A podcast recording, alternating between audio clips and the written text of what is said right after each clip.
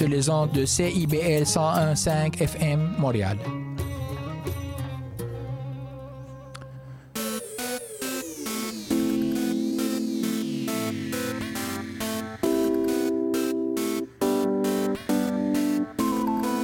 CIBL 101.5 Montréal.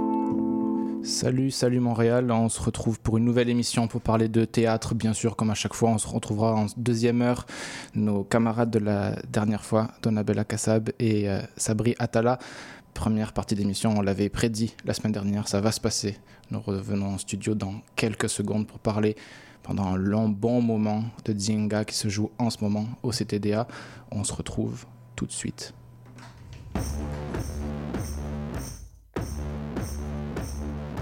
C'est un ring, le théâtre. C'est un ring poétique. C'est des choses qui se produisent dans les rues, dans ces, dans ces périodes où les gens ont besoin de se rassembler. C'est vrai que sur la scène, on ose dire des choses qu'on n'oserait pas dehors. Quand on est dans la révolte, on est obligé de dire les choses, malgré Essentiellement pour dire les fragilités pour prendre soin des fragilités, pour... euh, pour être dans un vrai rapport avec le public. Et c'est pour ça que pour moi, ça reste l'endroit de la vérité. Et on doit s'organiser et on veut créer autre chose et on doit comme euh, insuffler la possibilité de nouvelles images, de, de nouvelles visions, de profitons d'en être là pour cette fois ne plus nous laisser avoir.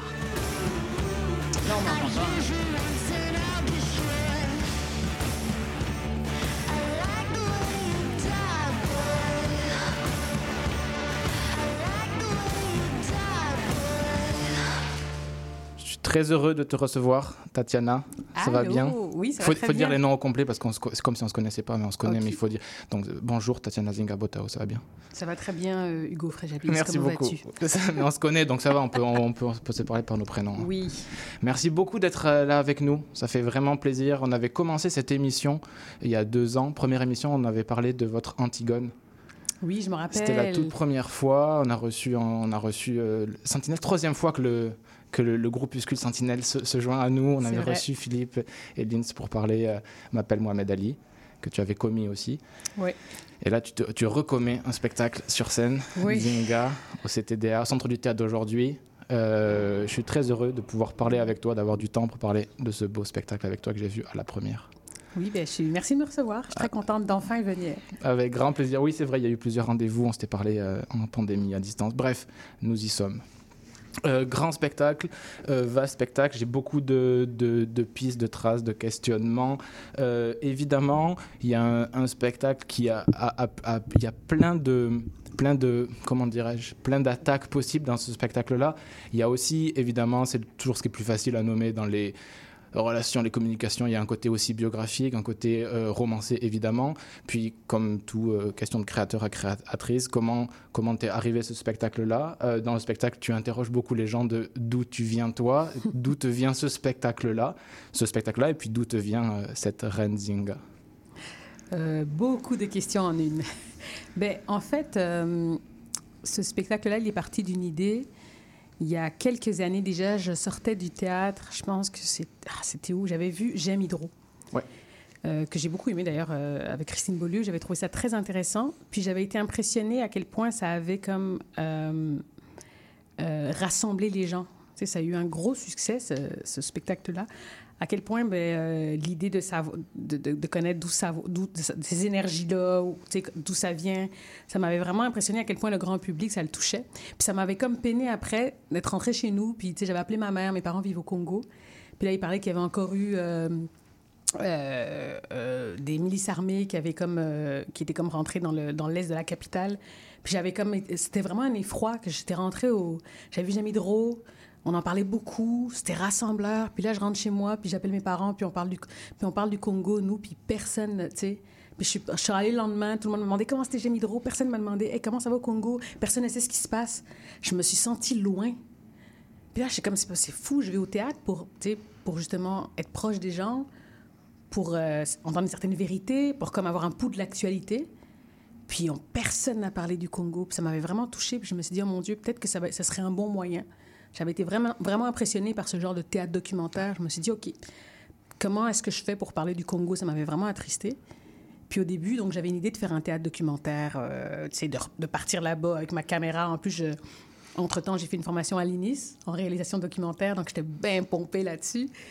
Puis je me suis rendu compte que, écoute, non seulement le sujet est trop vaste, que finalement, oui, c'est mon pays, je suis née là-bas, puis ma famille vit, mais je connais pas tant c'est ce sujet-là, ce qui se passe, pourquoi le pays est en guerre. Donc, finalement, je me suis rendue, j'étais vraiment démunie. Puis j'ai appelé euh, Marie-Louise Mumbu, qui est congolaise d'origine comme moi, puis autrice de théâtre. Puis j'ai dit, OK, je veux parler du Congo, je veux faire un théâtre documentaire. Puis elle était comme, pourquoi tu veux faire un théâtre documentaire? Non, mais génial. Tu sais, juste comme, pourquoi on fait pas juste ce qu'on sait faire?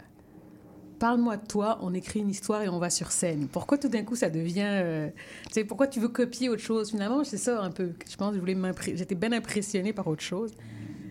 Puis là, donc, euh, on est parti ça. Puis euh, Alexis s'est embarqué dans le projet, comme ça. Un soir, elle m'a juste appelé, puis on avait déjà travaillé ensemble. Elle m'a dit, ah, tu fais de quoi de ce temps-ci? Je dit, écoute, j'essaie de parler du Congo. Elle m'a dit, viens, on se prend un café. Je lui ai parlé de ça. Puis elle était comme, non, c'est malade. Puis là, je vais parler de la reine, parce que, tu sais, j'ai fait mes recherches entre-temps. Donc, euh, pendant que je me faisais mes recherches de la reine du Congo, euh, ben, euh, du Congo, à un moment, je suis tombée sur Nzinga, que je connaissais vraiment bien parce que mes parents m'ont quand même vraiment donné la culture congolaise. Puis là, je lui parlais de tout ce melting pot-là, puis elle était comme, écoute, on a un show. Puis là, j'étais comme, ah, mais on a Bibiche. On a pris un café avec Bibiche, puis c'est devenu, OK, on fait plus de théâtre documentaire, on parle du Congo. OK, c'est plus du Congo, on parle de la reine. C'est vraiment, c'est beaucoup de discussions pendant un an, où finalement, on s'est retrouvé à faire ce qu'on faisait de mieux, je pense, écrire, puis moi, parler de moi.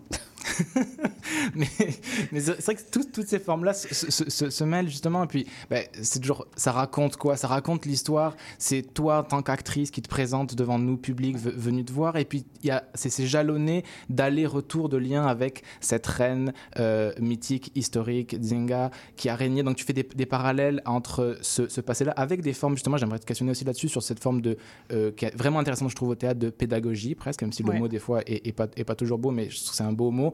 Et, et, comment cette histoire t'a euh, euh, contaminé, comment toi tu peux contaminer l'histoire, parce qu'on contamine l'histoire même à, rebours. Et, donc je trouve ça intéressant cette forme-là qui est ni du documentaire, ni une fiction totale, mais c'est intéressant de voir nous aussi quelle est notre place là-dedans, notre rapport, et puis justement ce, rapport euh, que je trouve à la quand je dis pédagogie, je pensais, par exemple, quand tu avais vu aussi euh, le, trace de euh, Felwinsar avec euh, Oh, magnifique. Il y a ce côté-là pédagogique, mais qui n'est pas un exposé PowerPoint, mais qui est une transmission.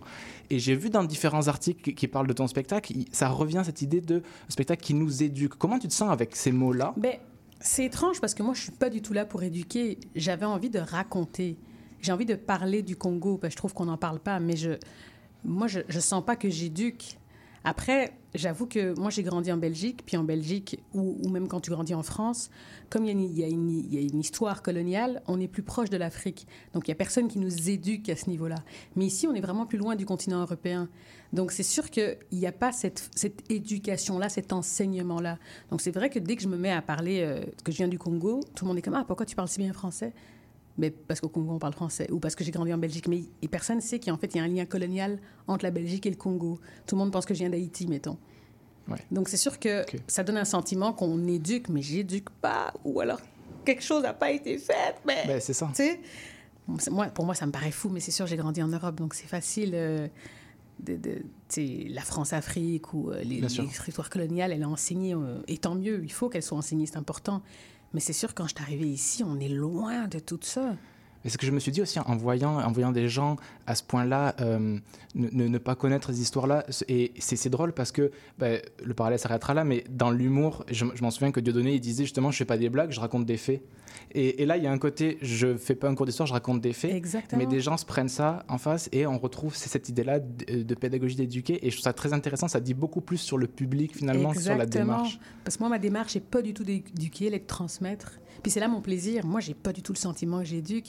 Et au contraire, quand je pose des questions, puis je demande est-ce que vous connaissez Mercator, puis quand ils, ils, connaissent pas, puis je suis comme ok, on va l'apprendre ensemble. Mais c'est sûr que dans le public, peut-être qu'il y a un petit sentiment aussi de oh mon Dieu, pourquoi je le connais pas? Est-ce que c'est normal? Ça, je le sais pas. Mais moi, j'ai vraiment le sentiment que ok, on apprend. Moi, je vous transmets quelque chose que je connais depuis toujours. Puis euh, s'ils sortent de là avec un peu plus de, connaissances de mon pays, euh, moi, je suis heureuse. mais, mais mais, mais on dirait que c'est peut-être le mot éducation qui devient péjoratif, Ouais. mais c'est pas péjoratif éduquer, je pense. Alors, je le prends un peu péjoratif, mais je pense pas. Non. On apprend tous les jours. Mais oui, mais c'est aussi qu'on arrive avec nos propres euh, clichés et, et- et canons de ce que, de ce que l'éducation. Ouais. Tu en parles aussi dans ton spectacle, de ce rapport à l'école, de quoi, comment tu es arrivé dans cette école-là en Belgique, toute cette, euh, ce- ces, ces paradoxes, cette dysynchronie la folle entre ce que eux sont censés t'apprendre et ce que toi tu sais déjà, est-ce qu'ils veulent te faire inculquer, qui n'est pas toi mais qui pense que c'est toi. Donc tout ce rapport-là un peu déviant aussi de ce qui a pu être aussi une éducation. Oui, c'est pour ça que je pense que je prends le mot éduquer. Je Ah! Parce que, tu sais, moi, on m'a enseigné que, que on avait libéré les Congolais. Oui, c'est ça. Puis c'est ça l'éducation en Belgique. Attends, si c'est ça l'éducation. Donc non, moi je pense que... Oh oui, c'est de la transmission. Mais oui, j'ai vu beaucoup ce mot-là, éduquer aussi. Ça m'a... C'est venu me chercher, mais écoute... Mais je pense que ça dit plus de celui qui, celle qui reçoit qui dit ça que, oui. que la démarche. Et juste, justement, vu que c'est intéressant que tu te dises, tu- je voulais, je voulais partir d'une forme très documentaire, on arrive à, à- avec des éléments documentaires, mais avec cette implication forte du, du, du jeu et du moi, toi, autrice, actrice. Et je me pose beaucoup, je me suis posé cette question-là, moi aussi, en tant qu'auteur, comment sont arrivées, en plus, une écriture à trois personnes, à six mains? Quelles, sont, quelles ont été les, les premières accroches, les, les premières inventions de ce spectacle-là en partant de cette figure-là de Renzinga pour arriver à toi qui porte ce même nom si Mais écoute, au début, comme je te dis, je suis arrivée avec toutes mes affaires documentaires, euh, des affaires bien, bien théoriques sur le Congo, sur l'Afrique, sur les sociétés, sociétés canadiennes, minières. J'ai tout présenté ça. Puis moi, je suis, je suis comédienne dans la vie, je suis pas autrice. Puis là, j'ai présenté ça à des autrices. Les deux m'ont regardé et ont comme dit, il n'y a pas de spectacle avec ça, là. On raconte rien. C'est bien gentil, t'es fait, mais c'est comme, faut qu'on raconte une histoire. Puis au fur et à mesure, ça a été beaucoup de discussions. Puis là, donc, je me suis rendu compte que à travers, je racontais le Congo, mais je me racontais beaucoup, en fait. Ouais. Donc ça, Alexis et, Marie-Louise ont vraiment gardé ça. Ils se sont rendus compte, OK, au début, je voulais parler du Congo, puis c'est beaucoup devenu, on se ra- je me raconte à travers le Congo, à travers la reine. Donc c'était, euh, il y avait ma fête, vraiment, c'était une vraie idée, ça. Il y avait ma fête, puis je racontais ma fête. Puis euh, je racontais le fait que mes parents, ma mère allait encore me demander quand je me marie. Puis je racontais le fait justement que j'étais triste de rentrer chez moi, puis que tous les jours des nouveaux morts au Congo, puis qu'on n'en parle jamais, puis que ça fait 20 ans que ça dure. Ou du fait qu'on me demande tout le temps d'où je viens. Mais parfois, c'est juste parce que j'ai un accent particulier. Et que, comme je te disais, c'est la personne ici qui arrive, elle pense qu'une personne noire, qui, personne parfois, pense qu'une personne noire qui parle bien vient automatiquement d'Haïti. Là, j'étais comme, il y a de la désinformation, il y a de la... Il y a, j'étais comme perdue dans tout ça. Donc, c'est- c'est c'est vraiment de partie de toutes ces discussions-là. Puis à un moment donné, Biche a dit, OK, on l'a le show, Tatiana. On va parler en fait de toi, puis on va se servir de toi pour parler du fait qu'on parle pas du Congo, pour parler du fait que c'est pas vrai que quand on parle tout le temps d'une immigrante, parce que je suis une immigrante, là, c'est pas vrai que tu as fui un pays et que ça va pas. Tu as déménagé, tu es très privilégié. Euh, Mes parents ont choisi de quitter le Congo parce que mon père euh, travaillait pour la Sabena. Il y a eu un gros poste dans la compagnie aérienne, donc super privilégié. Moi-même, en venant ici, c'était vraiment dû à un privilège. J'ai été prise au conservatoire, puis mes parents ont tout payé. Donc, euh, c'était vraiment une volonté aussi de raconter une autre forme d'exil. On part pas juste, on, prend pas juste la fuite.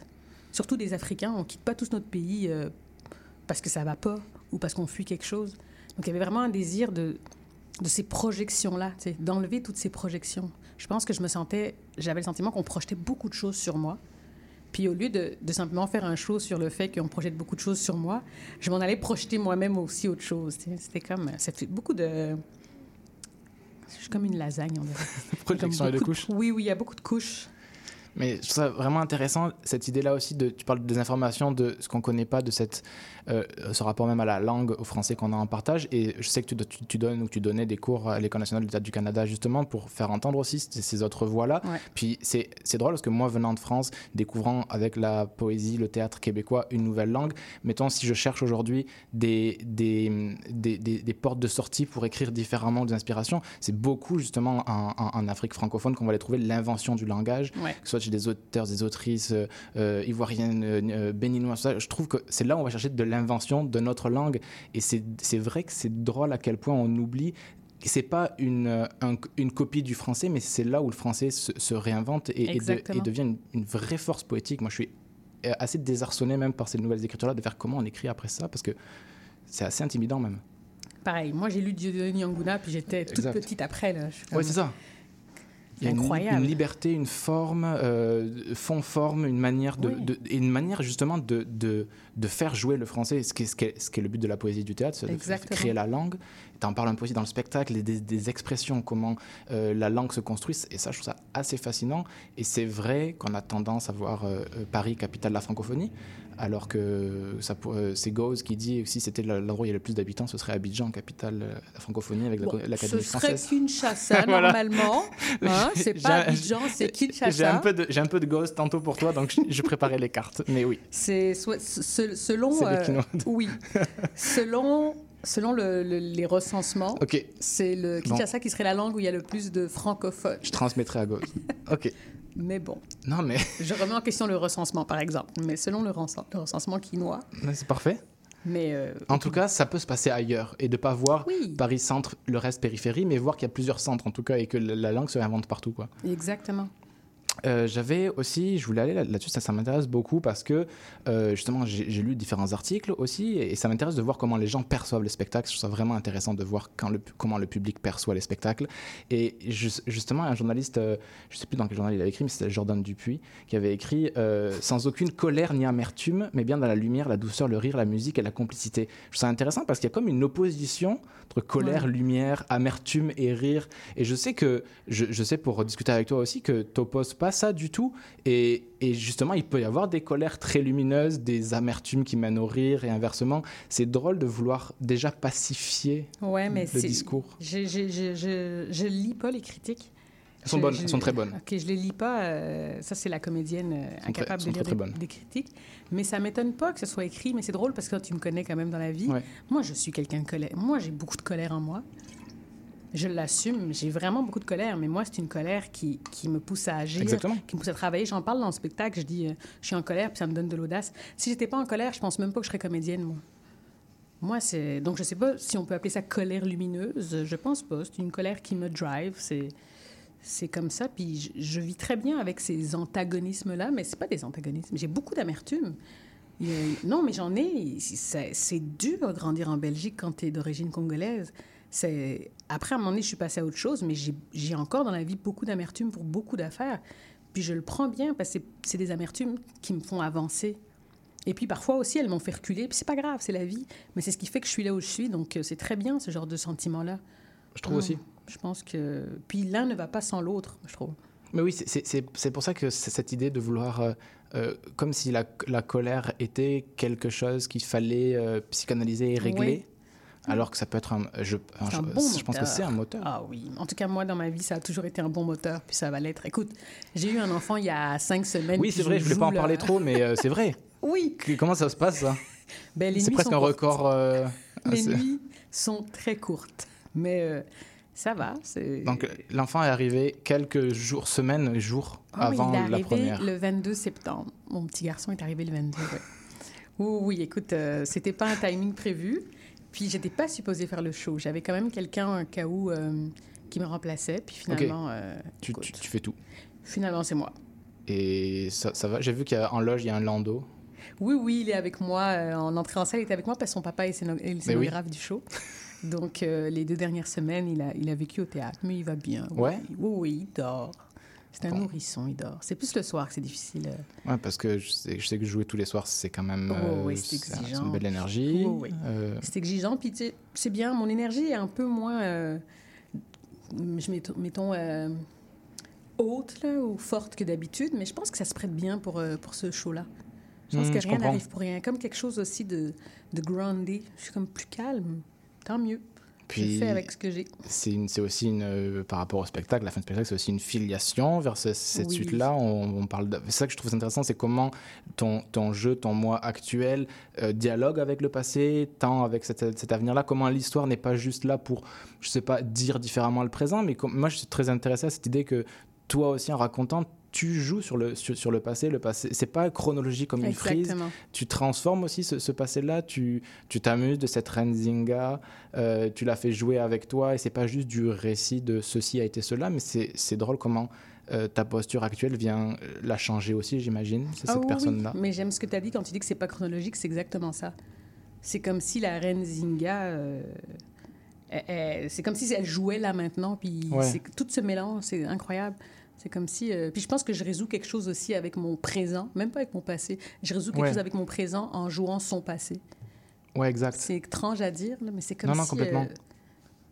euh, c'est comme un cercle. Je parle beaucoup du cercle dans, Ouais. le, dans le show, mais il y a quelque chose de ça. C'est comme le cercle. Il y a le Congo, il y a la reine, il y a moi, puis là, il y a mon fils, puis là, il y a tout le monde ici. C'est comme si. euh, La destinée qui se poursuit, ouais. Moi, j'étais resté aussi dans le dossier dramaturgique, vous parliez justement, le, même les, ces origines, dans le spectacle en fait aussi, de, des origines même de, de ce nom-là, Zinga, euh, que, que vous, vous- tu dis ou vous dites, je sais pas qui a écrit, euh, mais tu dis dans le spectacle, donc c'est toi, qui, qui était un nom aussi prédestiné, et cette idée qui était, venue au monde avec un cordon ombilical entouré autour de son cou, euh, si ça je me trompe pas, qui est le, qui est le, le terme euh, kujinga, qui signifie tordre ou enrouler. Ouais. Et selon la tradition, les enfants nés de cette manière sont destinés à, être, à devenir des adultes fiers et déterminés. Puis ça, pose la question est-ce qu'il faut naître dans la torsion? Est-ce qu'il faut se lever dans cet entremêlement des fils, des origines? Est-ce qu'il faut débarquer avec, à la naissance, tout ça déjà enroulé autour de soi pour, euh, de- pour épouser ce grand destin? C'est intéressant de cette pseudo-faiblesse ou handicap du, du début, de devoir s'entremêler, de se démêler des fils pour, pour naître. J'avais pas vu ça comme ça, Ouais. c'est fou. J'avais juste vu que c'était une des caractéristiques de. Mais je comprends ce que tu veux dire, mais euh, non, je j'avais pas vu ça comme ça. Parce que c'est pas une faiblesse, hein, euh, Non, naître. euh, bon, moi, mon fils est, est pas né enroulé, mais je pense pas que c'est une faiblesse. C'est juste qu'il faut tout Ah non, parce que je pensais qu'il y avait, je pensais qu'il y avait un risque aussi de que le bébé s'étrangle lui-même. Il y a des risques, c'est vrai. C'est vrai, il y a des risques, mais la plupart des bébés euh, Vont- naissent enroulés euh, Il, il se déroule après. et se déroulent après. Oui, oui. Bon, bah, c'est c'est- un, bon sens en tout cas. Oui, oui, Ça mais, déroule mais tu sais, je me dis juste que c'est un des, des caractéristiques. que- en plus, elle s'appelle Nzinga. En Mhm. plus, elle est née enroulée. Ça fait, c'est comme si Ça elle double. se rajoutait des caractéristiques de, de politicienne, puis de, puis de, de garant de son milieu, de son métier. Ce qui est drôle, c'est que les personnes qui portent le nom Zinga, c'est souvent ou des politiciens, Ah ouais. ou des conteurs, ouais, Ouais. ou des guerriers. Mais après, il y a plein d'autres gens qui portent d'autres noms qui le sont aussi. Mais c'est vrai que quand j'ai. Moi, je m'appelle Zinga, puis j'ai un master en journalisme, puis là, je suis comédienne. Donc, c'est sûr que je vais chercher les attributs qui sont très euh, attribués à mon nom, mettons. Mais Je pense qu'il y a un lien fort aussi entre les guerriers, les conteurs, euh, peut-être les politiciens. Et pendant très longtemps, les, les guerriers étaient, on, on racontait leur histoire, les, les histoires, nous, de no- notre Europe, qui sont l'Iliade, l'Odyssée, c'est des récits de guerriers. Et puis ce qui est important, finalement, c'est plus quand Ulysse, le guerrier, raconte son histoire, c'est là où on, le veut, plutôt que quand il se bat. Donc, euh, s'il se transforme conteur de ses propres exploits guerriers. Oui, il y a un lien. Puis c'est pas pour rien qu'il y a pas mal de politiciens aussi qui sont des anciens acteurs, je dirais. Ouais, ouais. Ou inversement. Oui, Ouais, ouais, ouais. exactement. Euh, on a une pause dans pas long. Est-ce que je sais pas si je dois commencer avec ma question euh, maintenant parce que c'était aussi sur la politique. Euh, hmm, parce que c'est toujours une histoire de gérer le temps. Euh, je pense qu'on va écouter un peu de musique. On écoute un peu de publicité. Je vais devoir aller de l'autre côté du studio parce que là, je suis tout seul, donc c'est moi qui fais un peu tout. Euh, je t'ai retrouvé, c'était un truc euh, parce que tu, tu faisais écouter de la musique justement. Puis je trouve que c'est vrai que ça, ça rappelle les- la musique des, des bonnes choses, des, des- ça rappelle des souvenirs dans, dans le texte, dans, le, dans la pièce. On a, on a de la musique aussi. Puis moi, je, vou- je voulais, je retrouve quelque chose que j'ai pas retrouvé euh, en album studio ni rien, donc je l'ai retrouvé dans mes propres captations. C'était quand j'étais au Bénin, c'est de l'afrobeat, c'est Dagbo, il s'appelle, c'est Ah, Akiza. Moi, je connaissais, et je connaissais pas, j'ai découvert des concerts, j'ai jamais trouvé d'album. Donc, je suis allé chercher, c'est un bout de live. Je pense qu'on entend bien le son. Voilà, c'est comme un petit Yes. cadeau, mais c'est pas, c'est pas, c'est pas studio live. Euh, je vais à côté et puis. J'ai hâte d'entendre ça. voilà, j'écoute ça. Hop là, j'y vais tout de suite.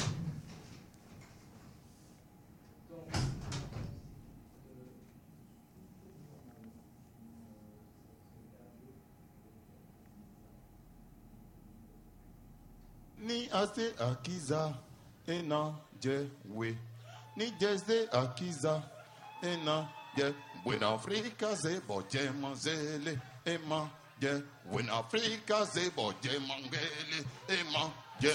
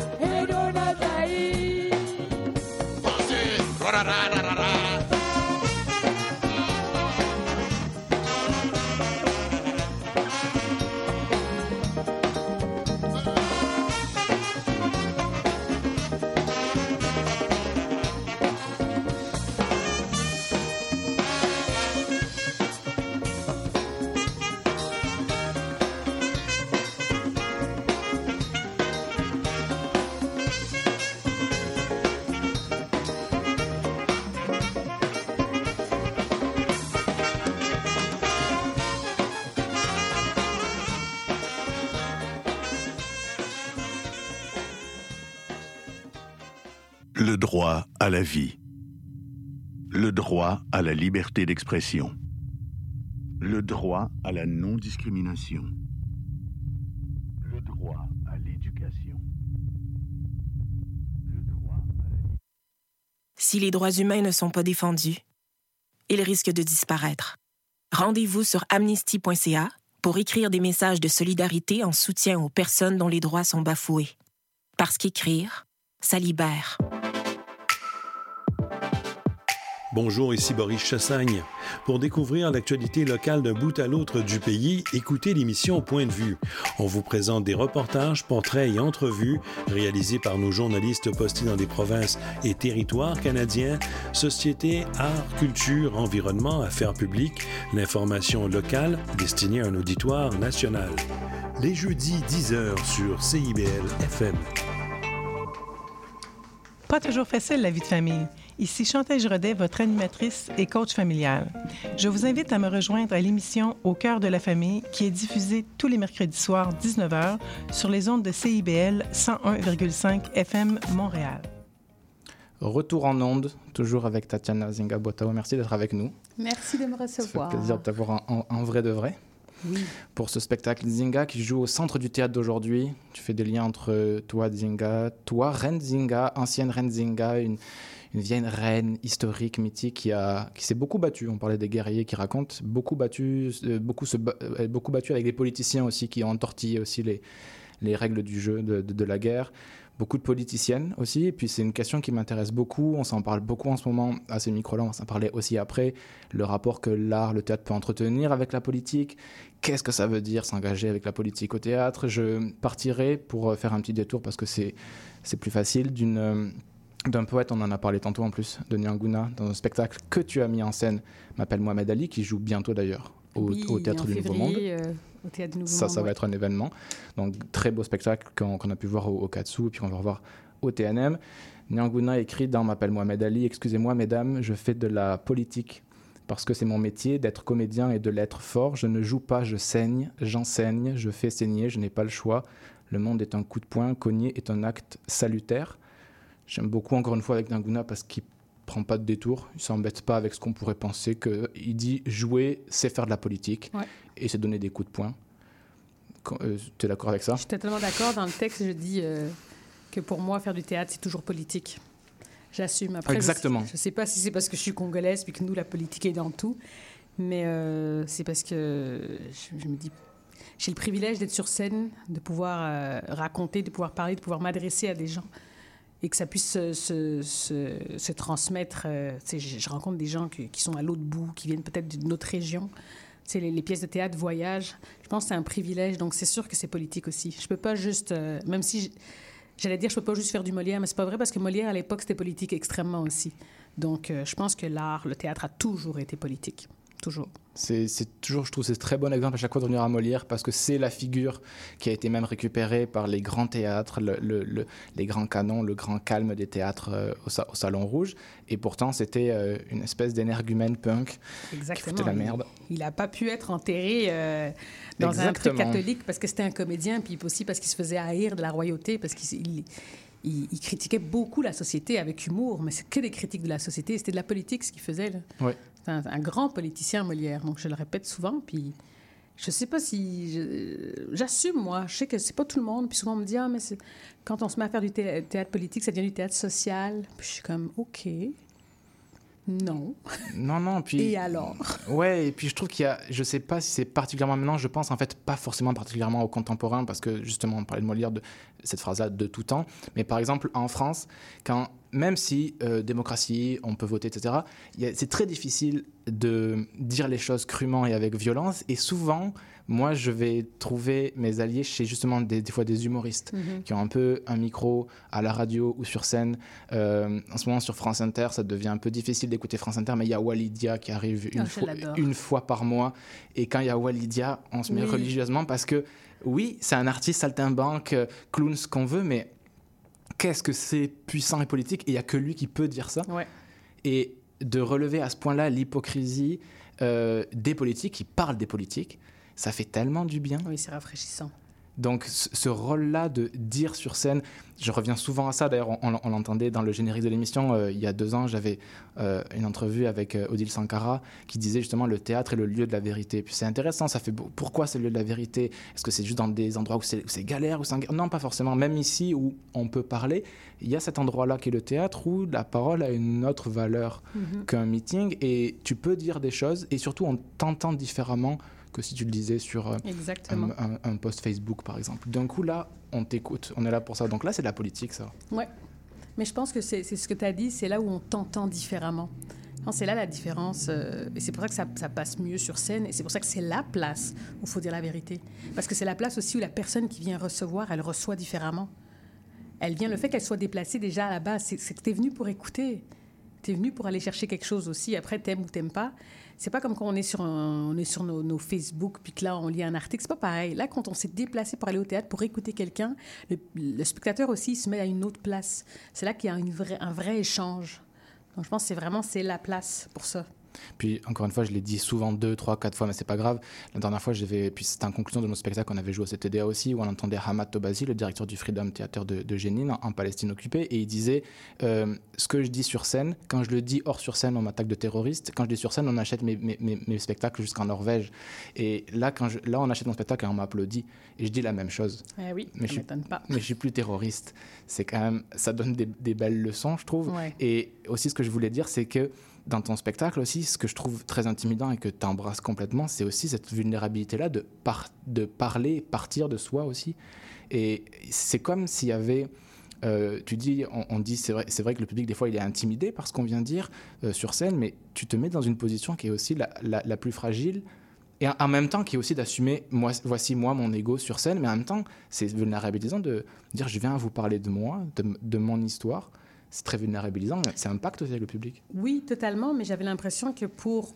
euh, je, je devais aller là pour qu'on comprenne à quel point c'était important pour moi de parler du Congo. Parce que si j'avais simplement vu faire un cours d'histoire, bon, mais super, ceux qui sont un peu intéressés viennent, mais je pense qu'il n'y a pas d'échange. Je pense que pour qu'il y ait un véritable échange, il fallait que ça vienne de moi. Fallait que, que j'ouvre vraiment. Donc oui, les, premières, les premiers jours ont été extrêmement déstabilisants parce que là, tu sais, il y, a des- images de moi petite, euh, je raconte des histoires extrêmement personnelles, mais il faut que j'aille là pour qu'on comprenne à quel point c'est quoi grandir dans ce pays-là, c'est quoi voir aujourd'hui ce pays-là complètement euh, effacé, minimisé, alors qu'on a tous des téléphones, des iPhones, puis qu'on participe tous à la, à la guerre qui fait que la guerre qui est là-bas, on y participe tous d'une manière ou d'une autre. Donc, euh, j'avais besoin de ça. Puis après, c'est la comédienne aussi en moi qui, qui à j'aime ça jouer les textes des autres, mais j'avais besoin de quelque chose qui, qui, me, qui me fasse plus vibrer. Je pense que j'étais rendu là, de parler à quelque chose d'extrêmement vibrant, mais il fallait que j'aille dans en moi pour parler du Congo. Mais c'est ça. Non, mais c'est ça, cette posture-là que je trouve euh, très. On se dit, ah, c'est super humble, super vulnérabilisant, super audacieux en même temps de se dire waouh, ça, doit être difficile. Ça doit être difficile parce que y a, t'arrives sur scène et ça, me faisait penser, j'en parlais tout à l'heure aussi, de la manière dont Etienne Milungu il commence son trace. Il y a une, espèce de Bon, bonsoir, euh, je vous parle de moi, puis oui, je vais vous faire voyager à travers euh, les, milliers de kilomètres, etc. Mais de partir de, soi, moi qui suis devant vous, c'est vrai que ça aide aussi à, rattacher une empathie qui est un fort sentiment quand même, c'est important. Ça connecte. Ça connecte, oui. Mais ça, ça, me connecte avec le public, mais ça me connecte avec moi. Ça, ça m'aide aussi beaucoup. C'est ça qui est fou. C'est que c'est vrai que ça m'aide à me connecter directement avec le public. Parce que, tu sais, quand tu te mets, quand tu, tu rencontres quelqu'un que tu connais pas, puis tu te mets à parler de toi, il y a une connexion qui se fait automatiquement. Qu'on aime l'histoire ou pas, tu le sens quand c'est, ça devient personnel. Donc ça fait que j'arrive aussi à aller chercher ça chaque soir. J'ai le goût d'y aller, puis je me dis, OK, que je vais me raconter, moi, chaque soir. Donc ça vient quand même chercher quelque chose. Puis ça fait que je suis moins gênée après aussi pour parler ben, du Congo, où je suis moins fâchée aussi. Tout d'un coup, je parle du Congo, puis c'est pas de la colère c'est vraiment juste, ben, je vous ai parlé de comment j'ai grandi, je vais vous parler d'où je viens, je vais vous parler aussi de mon ancêtre. Il y a de quoi que c'est comme si le canal est ouvert, puis c'est plus de la colère, c'est pas de la joie, c'est juste comme, ah, on s'échange. C'est comme si le, ouais, le canal est ouvert, puis je pourrais jaser, puis je pourrais aussi recevoir. C'est pour ça que je pose beaucoup de questions au public aussi. C'est que tout d'un coup, ben, je vous ai parlé de moi, vous parlez-moi de vous.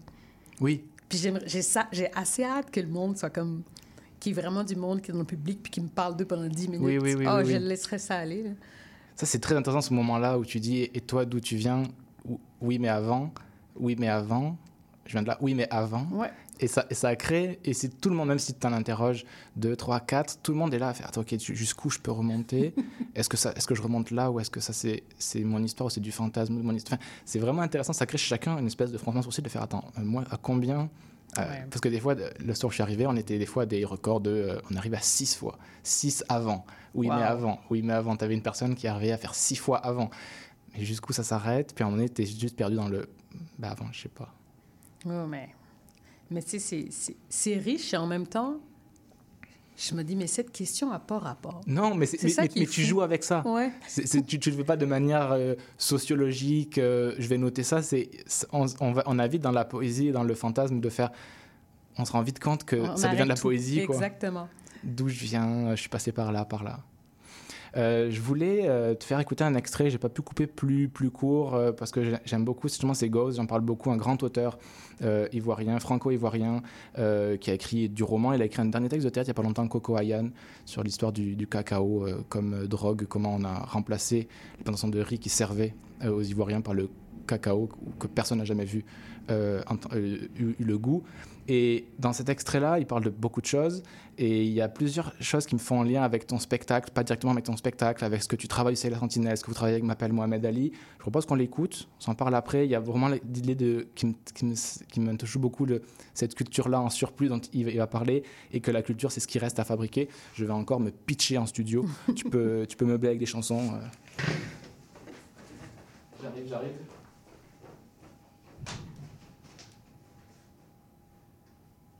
Hop là, donc je voudrais faire écouter un extrait de Goes, auteur de théâtre, de roman. Ça dure trois minutes, il parle de beaucoup de choses, ça fait des liens avec tout ça. On se retrouve juste après. Toi, le, français moyen, on a lu les mêmes bouquins, on parle la même langue, on a regardé les mêmes films, on a écouté la même mauvaise musique de merde des années 80. On a exactement la même culture je suis décomplexé face à toi. Toi, tu n'as pas la mystique de mon grand-père. Tu n'as pas la mystique de mon village. Moi, j'ai les deux. C'est nous, les Superman. Les indépendances euh, sont la plus grande arnaque euh, intellectuelle et matérielle de tous les temps. Aujourd'hui, le Nigeria s'appelle toujours Niger Area. Le plus grand fleuve d'Afrique de l'Ouest s'appelle toujours le Niger. Il y a un pays qui s'appelle Niger. Les Camerounais, c'est des crevettes, Camaro, wesh. La Côte d'Ivoire, la Côte d'Ivoire, la côte des dents d'éléphant. Quel sens ça aujourd'hui? La négritude, c'est un peu ce monstre intellectuel, cette espèce de lourdeur qu'il faut définitivement couler pour passer à une Afrique de l'après. La négritude, la négritude. L'invention est, on va dire, francophone, sous l'influence d'une bande de copains parisiens, Césaire, Damas, Senghor. Le mot négritude apparaît pour définir une espèce de mouvement artistique et politique noir qui tend à donner une espèce de nouvelle identité à l'homme noir euh, transcontinental, Afrique, euh, Europe, Caraïbes et tout ça. Moi, j'oppose à ce mot-là euh, ce que j'appelle la noirie. Parce que la négritude, en fait, c'était l'usine de fabrication à, à nègre.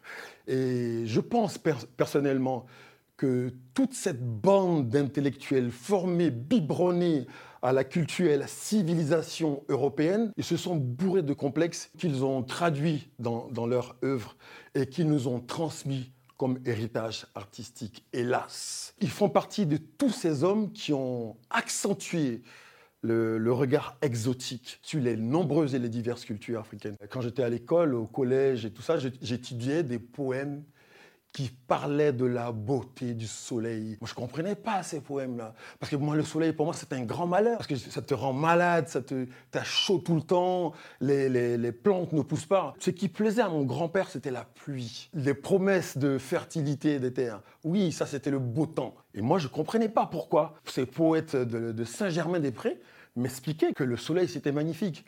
Et c'est bien plus tard, en prenant conscience qu'ils avaient fabriqué une espèce d'usine à noir, que je me suis dit, ah ben quand même, c'est quand même une belle arnaque et je me suis fait avoir. Moi, je suis un Africain, ivoirien, une espèce de Superman grandi à la mamelle des conséquences du français, des conséquences de la colonisation, mais aussi imprégné d'une mystique africaine totalement ancrée dans, par exemple, les contes de ma grand-mère, ancrée dans les, traditions de tous les jours. Non seulement il faut tuer tous ces, tous toute la bande à Senghor, mais en plus, il faut qu'on assume, en tant qu'Africains d'aujourd'hui, qu'on est des Superman. Se débarrasser de la négritude, c'est fabriquer de nouveaux canons esthétiques, de nouveaux canons politiques à opposer à ce grand capitalisme international. Parce qu'il ne faut jamais oublier que le combat, c'est ça, c'est lutter contre le grand capital. Ce n'est pas du tout une caricature. C'est de lutter contre l'exploitation du plus grand nombre par un petit groupe. Et ça, ça n'a pas de couleur. C'est une culture à fabriquer par des livres, par des films, par de la poésie, par de la sculpture, par de l'ébénisterie, par de l'architecture.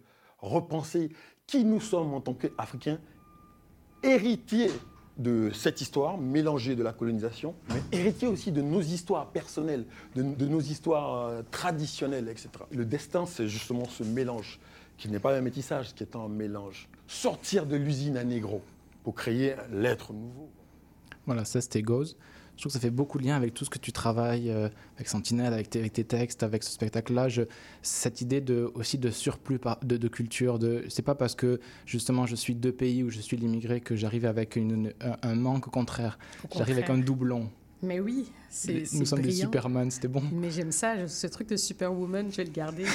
j'aime tellement ça, parce que c'est tellement ce que je ressens, en fait, puis que j'arrive pas à traduire. Je trouve ça beau qu'on est des Superwoman. Cette double culture-là, c'est une richesse. Ce que je dis toujours. C'est tellement riche, les plus, plus, plus qui s'accumulent. Puis, exactement, et c'est aussi ce, dont tu traites dans le spectacle, c'est que, et c'est ça peut-être aussi qui tend la main, c'est que avec ces, ces 2, 3, 10 cultures, tu, tu, tu, tu, tu, tu es, arrivé en Belgique, tu as, eu l'éducation aussi à la Belge, donc tu, tu comprends ça, puis en même temps, tu as, d'autres strates, tu parlais de lasagne au début, d'autres strates, de, donc tu es, capable à la fois de, de, de tendre ces, ces mains-là, comme dans le spectacle, on aurait des choses où on parle ici de Montréal, ici le Myland, euh, et en même temps, hop, on est repropulsé en arrière, et puis tout ça est nourri. Et, et je trouve ça. Parce que ça, c'est la culture, c'est une espèce d'addition où on n'arrive jamais à devoir euh, rendre des comptes, au contraire. C'est toujours des plus et des plus. Et, et on. Je sais pas, je, trouve ça beau, cette manière-là, de que la, culture à venir se, se, fera justement par la poésie et par ces, par ces cultures-là. Et, et, et, et, renier et surtout attaquer ces, ces mots-là, j'en parlais encore ce matin, euh, de d'assimilation, de com comment, pourquoi s'éteindre, alors qu'au contraire, tout ça peut exister. Et puis, chez quelqu'un comme Goz, et puis dans, dans, ce que je trouve, dans, ce que tu travailles, toi, pour, pour Nzinga ou pour tout ce que tu fais, que tu vas faire, il y, a cette idée-là aussi de ce mélange-là comme force, quoi, et, et, pas comme synthèse. Oui. Voilà. Je me- ben, t'as- t'as tellement bien euh, traduit ça que je ne saurais pas quoi dire, mais c'est Mais- exactement ça. Mais non, je ne saurais pas euh, quoi dire de plus pertinent. non, il n'y a, pas de- a- a pas problème, mais c'est ça, que, c'est ça qui, touche aussi, je pense, dans le spectacle, qui renvoie, comme à la- à la- à l'autobiographie, qui renvoie à une humilité, une sincérité. C'est ça, c'est une sincérité et de surtout pas faire ce qui est, je trouve, le, le risque, et ça c'est le risque, c'est pas tant chez toi que dans le public, c'est de ne pas percevoir de l'exotisme Oui. Euh, ou du ça- folklore. Mais ça, Oui. quelque part, à un moment donné, tu n'y peux plus rien. Tu peux travailler autant que Ah, tu je veux. Voilà, ça. ça, ça, je ne peux pas me battre contre ça. Mais en même temps, tu- de la manière dont, tu l'apportes, que ce soit scénographiquement donné le, le, le carré de sable et tantôt un carré de sable, tantôt aussi une, une traîne royale, tantôt une, une map monde. Donc il y a une manière de prendre au sérieux sans euh, faire de la gravité pour rien, mais de prendre au sérieux euh, avec ces clichés-là dont on est conscient, cette espèce de partition du territoire absurde s- qu'on connaît, mais de se le faire rappeler, de se faire re- renommer ça, de redéfinir les contours du territoire de Oui. Zinga, comment elle a dû se battre justement avec ces, ces- ces- ces contours-là. de- Et ça, je trouve quelque chose de, de vraiment fort et qui dépasse le, le récit un peu autoritaire de l'histoire qu'on pourrait faire pour dire, OK, mais c'est une, une histoire qu'on nous a racontée, il s'agit de ré-raconter maintenant. Oui. Ça, ça c'est important, je trouve, de comment re-raconter. Oui, parce que comme je disais, j'ai grandi en Belgique, puis on m'a beaucoup raconté une histoire. C'est ça. Puis heureusement, moi, bon, mes parents sont congolais, des fiers congolais, donc eux, ils m'ont raconté leur histoire. Mais c'est fou comme euh, euh, avant, ah, bon, peut-être avant 13-14 ans, euh, quand je me déguisais euh, en février, le carnaval, je me déguisais dans les princesses Disney. Ouais. Puis il y a la reine Zinga, tu sais. Mais les reines qu'on connaît, c'est les c'est- des affaires, c'est simple, simple, simple. Mais dans quoi je me projetais quand je pensais à une reine, c'est ou c'est des reines Disney, ou c'était des reines, ou c'était Lady Di, mettons, qui princesse qui reine. Mais c'est fou comme c'est important les histoires qu'on se raconter, c'est important l'imaginaire, c'est important les projections.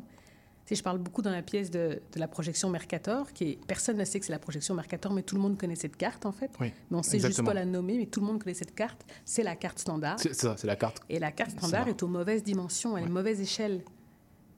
Donc on, on veut faire paraître l'Europe, l'Amérique du Nord et la Russie beaucoup plus grosses qu'elles n'y sont à- à- dans les échelles. En fait, la vraie carte, c'est... Il faut absolument que tout le monde regarde cette vraie carte, Oui. la Gail Peters. Puis t'es comme, oh mon Dieu, ok, mais l'Afrique est immense. Mais pourquoi on nous a toujours fait penser qu'elle était petite? Puis rien n'est anodin. C'est juste dans notre, si dans notre imaginaire, déjà, on pense qu'un continent est minuscule comparé à un autre, on va le traiter de cette manière-là aussi, c'est fait exprès. Donc, euh, comme je dis, les mots, les mots, les projections, puis c'est surtout de ça aussi qui, qui, qui- dont on parle dans la pièce, à quel point les mots puis les projections, c'est pas petit. C'est surtout dans des éducations. Nous, c'est beaucoup à l'enseignement, l'enseignement que ça se passe. On apprend tout la carte, tous la carte du monde. Euh, en Belgique, on apprend, on parle tous du, du Congo, euh, l'ex-Zaïre.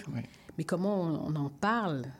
Moi, j'ai grandi, comme je disais, tu nais avec un ego en santé, puis là, tu arrives à l'école, puis ouh, hop, on te rabaisse, on te rabaisse, on parle de Tintin. on- Mais c'est ce qu'on nous apprend. C'est même pas la faute de mes camarades de classe. C'est vraiment comme ça qu'on nous éduque. À penser que les Congolais sont des sous-hommes en Belgique. C'est triste, mais c'est vraiment ça. Donc, euh, Puis mais même dans, dans ces figures-là, euh, tu sais, tu disais, je me- je m'identifiais costumé à Lady Di tout ça, la reine princesse, mais je trouve que au-delà de ça, dans la reine Zinga, c'est encore plus moteur pour un imaginaire, mettons, tellement. que nos, les- nos reines enseignées qui étaient très passives, qui avaient un petit pouvoir, mais Ouais. alors que lorsqu'on découvre par ton chemin, ton spectacle, le, parcours, la destinée de la reine Zinga, on a envie de s'identifier euh, oui, à- elle avait 40 concubins et je- j'ai Oui, plus qu'envie de m'identifier. qu'elle a dû laisser euh, au moment d'une conversion, que c'était le grand non, drame. mais c'est fou, tu sais, on parle de Cléopâtre. Je les aime toutes, hein, ces grandes reines dont on parle, puis dont on fait des, on fait des livres, puis on fait des, des séries, puis tout ça. Puis à côté de ça, tu as plein de grandes reines africaines aussi. Ça n'enlève rien aux reines européennes, mais c'est dommage qu'on ne parle que, c'est toujours des, des mêmes dont on parle. Oui. Puis c'est de ça aussi, on parle jamais du Congo, mais on va parler d'autres, tu sais. On parle jamais. Moi, c'est ça qui vient me toucher, c'est que pourquoi C'est pourquoi ça vient plus nous toucher quand euh, quand euh, quand ça, ça pète dans un pays, pas dans un autre, tu sais. Est-ce que c'est parce que c'est plus loin? Est-ce que c'est la couleur de peau? Est-ce que c'est la culture? Je me suis beaucoup questionnée là-dessus, puis c'est de ça aussi que les questions. Il y a vraiment beaucoup de couches à, à- à ce à ce spectacle-là. J'aurais voulu aller encore plus loin, mais il y a des limites. Là. Prochain, hein, vous- Oui, c'est une épopée. Il peut y avoir l'épopée 2. Exactement, on peut avoir le, le- le retour. hein. Euh, J'ai plusieurs questions, mais ça, il faut bientôt finir. Mais j'en ai une notamment, euh, si tu- sinon on peut passer si ça, ça te va pas. Tu disais que, euh, et je ne te mets pas dans la, dans la sauce pour rien, je, je dirais pareil que toi, tu dis que moi je changerais tout dans le théâtre. Euh, je suis assez d'accord. Est-ce que que tu as des plans euh, sur Est-ce que tu sais ce qui en premier lieu t'aimerais voir bouger, changer? Parce que je pense qu'il y a des fois, il y a, besoin de cette espèce de, de table rase, des fois d'imaginer euh, papier, nouveau. C'est difficile des fois de changer avec les données qu'on a. C'est difficile de nous dire, bon, ben, qu'est-ce que tu changerais en l'état? En l'état, c'est compliqué d'imaginer des changements. Est-ce que toi, tu, réfléchis des fois à ça ou tu te dis, bah, là, en l'état, c'est là, c'est trop nébuleux, il, il faut, il faut avancer pas à pas Ou est-ce que tu dis, non, j'aimerais bien que ça, ça change différemment? Est-ce que tu as, des idées, des, des envies? C'est sûr que moi, je suis quelqu'un d'un peu radical et catégorique. Là. Moi, c'est sûr que je partirais de zéro. là. Je- Mais c'est parce qu'à un moment donné, on, on est rendu trop loin pour essayer de faire étape par étape. Après, c'est très radical de ma part. Mais tu sais, j'ai vu récemment que, ça, c'est une des affaires qui me, qui me, qui me choque à chaque fois. Euh, tu sais, les compagnies de théâtre, par exemple, elles, euh, elles peuvent être programmées dans un théâtre et percevoir les subventions. Oui. Ça, c'est quelque chose qui me révolte. Puis ça fait des années que, que j'en parle. Puis chaque fois, je me dis, mais quand on ne reçoit pas les subventions, on ne le fait pas. C'est tout. Si un directeur de théâtre a assez confiance en toi pour programmer ton, ton show, il faut que les, les subventionneurs aient aussi assez confiance pour que pour qu'ils t'aident à, à le produire. Ça va dans les deux sens. Ça fait des années que je me plains, ça fait des années que je dis qu'il faut pas faire, puis j'ai vu cette année qu'il y a une compagnie de théâtre qui a pas fait son show. C'est triste pour, pour toute cette équipe-là, je suis vraiment triste pour eux, mais c'est bien que ça apparaît, puis j'espère que ça va apparaître de plus en plus. On ne fait pas les shows si on n'est pas produit. Comment, un directeur de théâtre peut avoir t'as la confiance, mais t'as pas la confiance de subventionneur? C'est pas logique. Ou alors c'est que l'argent doit être ailleurs. Est-ce qu'on donne l'argent au directeur de théâtre? Mais ça pose un autre problème parce que on sait quand même que c'est beaucoup de copinage. Donc si maintenant euh, les directeurs de théâtre se mettent à avoir tout l'argent pour les subventions et que c'est seulement eux qui les redistribuent, comment certaines compagnies font pour jouer dans certains théâtres? Tu C'est un autre problème. Mais donc quand je dis j'ai des solutions, j'ai pas beaucoup de solutions. Moi j'ai un table rase zéro, puis on repart de zéro et on essaye. Mais elle fait aussi qu'on n'ait pas de protection sociale, il n'y a pas de filet social pour les artistes. C'est incroyable, mais ça veut dire beaucoup de comment on imagine, nous en tant qu'artistes, puis nous en tant que société, ça veut dire beaucoup de comment, de, de- de l'estime qu'on a pour les artistes. Si quand en plus ils travaillent pas, ben, ils ont rien. Même pas d'aide, même pas de chômage. Hey, c'est- ça veut dire beaucoup. Puis je trouve ça triste, ça veut dire beaucoup de nous aussi. On accepte ça en tant qu'artiste. Je trouve ça difficile qu'on n'ait pas plus d'estime pour soi-même. Non, Mais moi, c'est vrai, je- et ça passe, comme tu dis aussi, par comment on nomme les choses, comment on se perçoit, comment on s'imagine, comment euh, que à Montréal ou au Québec, les, les répétitions sont, sont payées depuis quelques années. Seulement. Euh, seulement, euh, tout ce- cet imaginaire-là qu'on se crée à travers nous-mêmes, euh, quel imaginaire on veut aussi, c'est Ouais. ça. Et c'est pour ça que l'idée que d'avenir, c'est une culture qui va créer notre avenir, comme disait Gauss, de dire c'est c'est si par cet imaginaire-là, par ce récit-là. Et c'est pour ça que autour de cette, de cette épopée, ce que je trouve intéressant, et c'est pour ça que moi aussi je suis un peu peiné des fois quand j'entends éduquer tout ça, c'est plus fort que ça. C'est Ouais. comment, à travers des formes qui empruntent au One Woman Show, qui empruntent euh, à, à- à la, à- la pédagogie presque conférence, que ce soit génial, euh, qui empruntent à, à la danse, qui empruntent au récit épique, comment en fait ce qui est intéressant, c'est comment on vient raconter quelque chose, et c'est-à-dire inventer.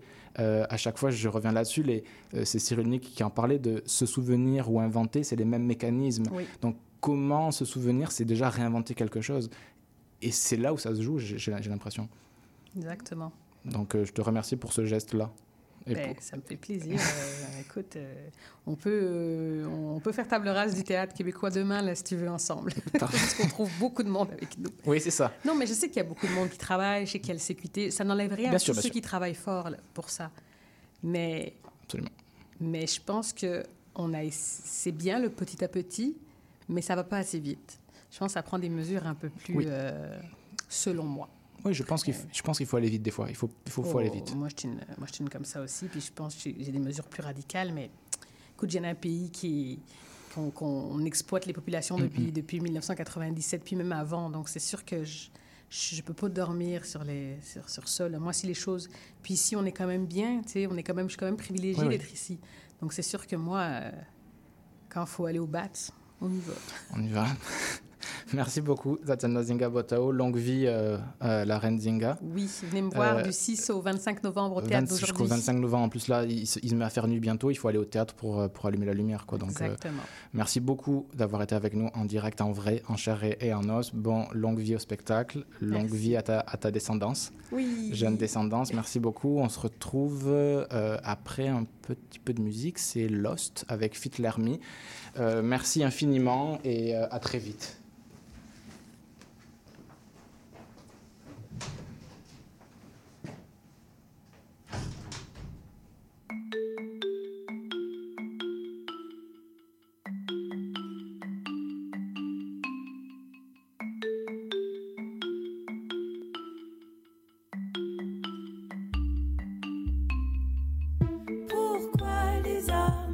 stay.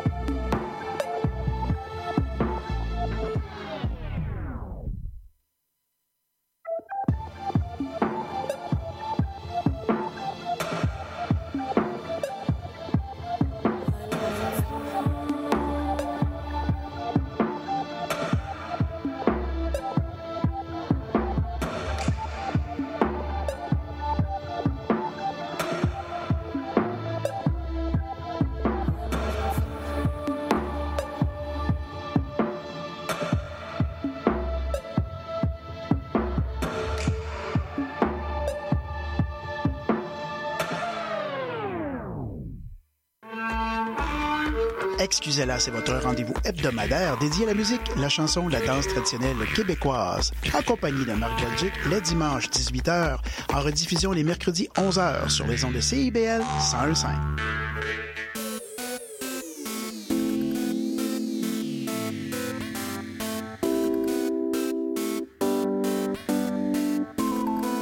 CIBL 101.5 Batman, c'est pour les gosses. Crois pas aux histoires de chauve-souris. Je fais mes dièses et j'évite d'être trop rebelle, j'évite d'être trop soumis. Je suis un soldat, pas un mercenaire. Et je sais comment la guerre se mène. Je pense à mes derniers jours, pas au nombre de ventes de la première semaine.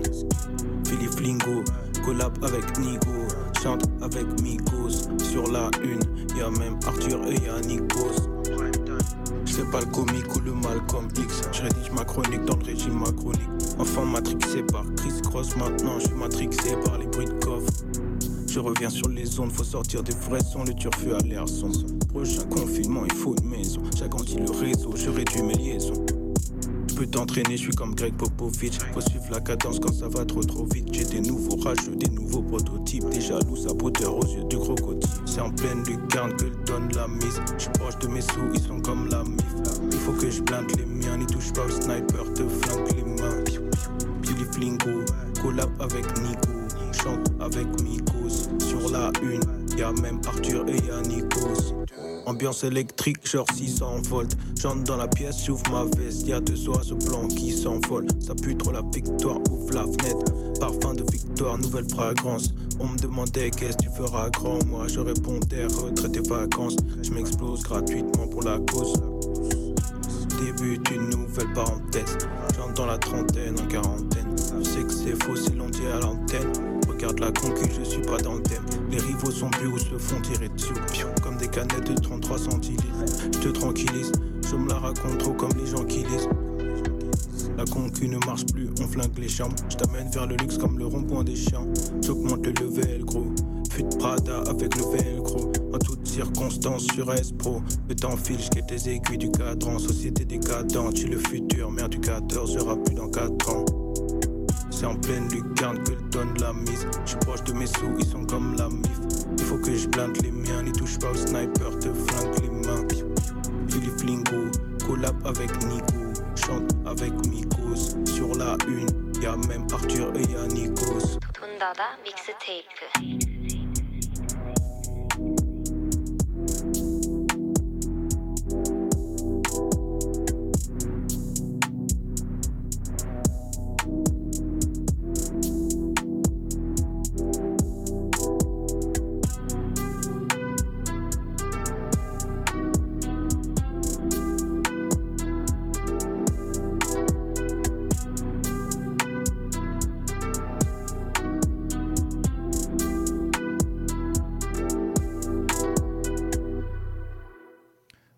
Retour en onde, le quatrième heure, deuxième heure d'émission.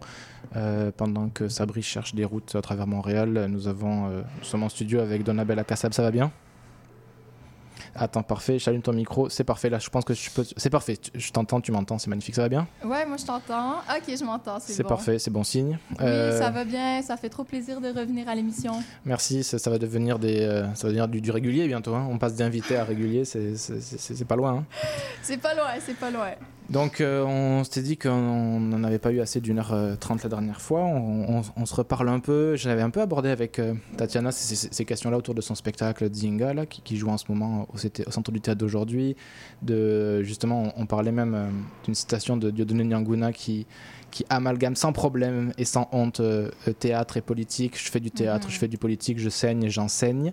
Puis on voulait aussi, moi ça m'intéresse beaucoup de questionner un peu ces, c'est des fois qui sont des clichés aussi. On dit le théâtre est forcément politique. Qu'est-ce que ça veut dire? C'est quoi un théâtre engagé? Euh, Je voulais commencer, on va commencer par, ça. J'avais un, extrait d'entrevue euh, de Hamad Tobazi où on lui posait la question euh, il y, a, il y a un mois, un mois et demi de ça. Est-ce- Qu'est-ce que, peut le théâtre concrètement Euh, Qu'est-ce que peut concrètement avancer le théâtre euh, sans, que ce soit justement euh, sortir du cliché pseudo-politique? Salut Sabri, entrée en studio, c'est parfait, c'est un direct, tu es très bien habillé. La classe. hein. Parfait, tu as ton micro qui est là-bas.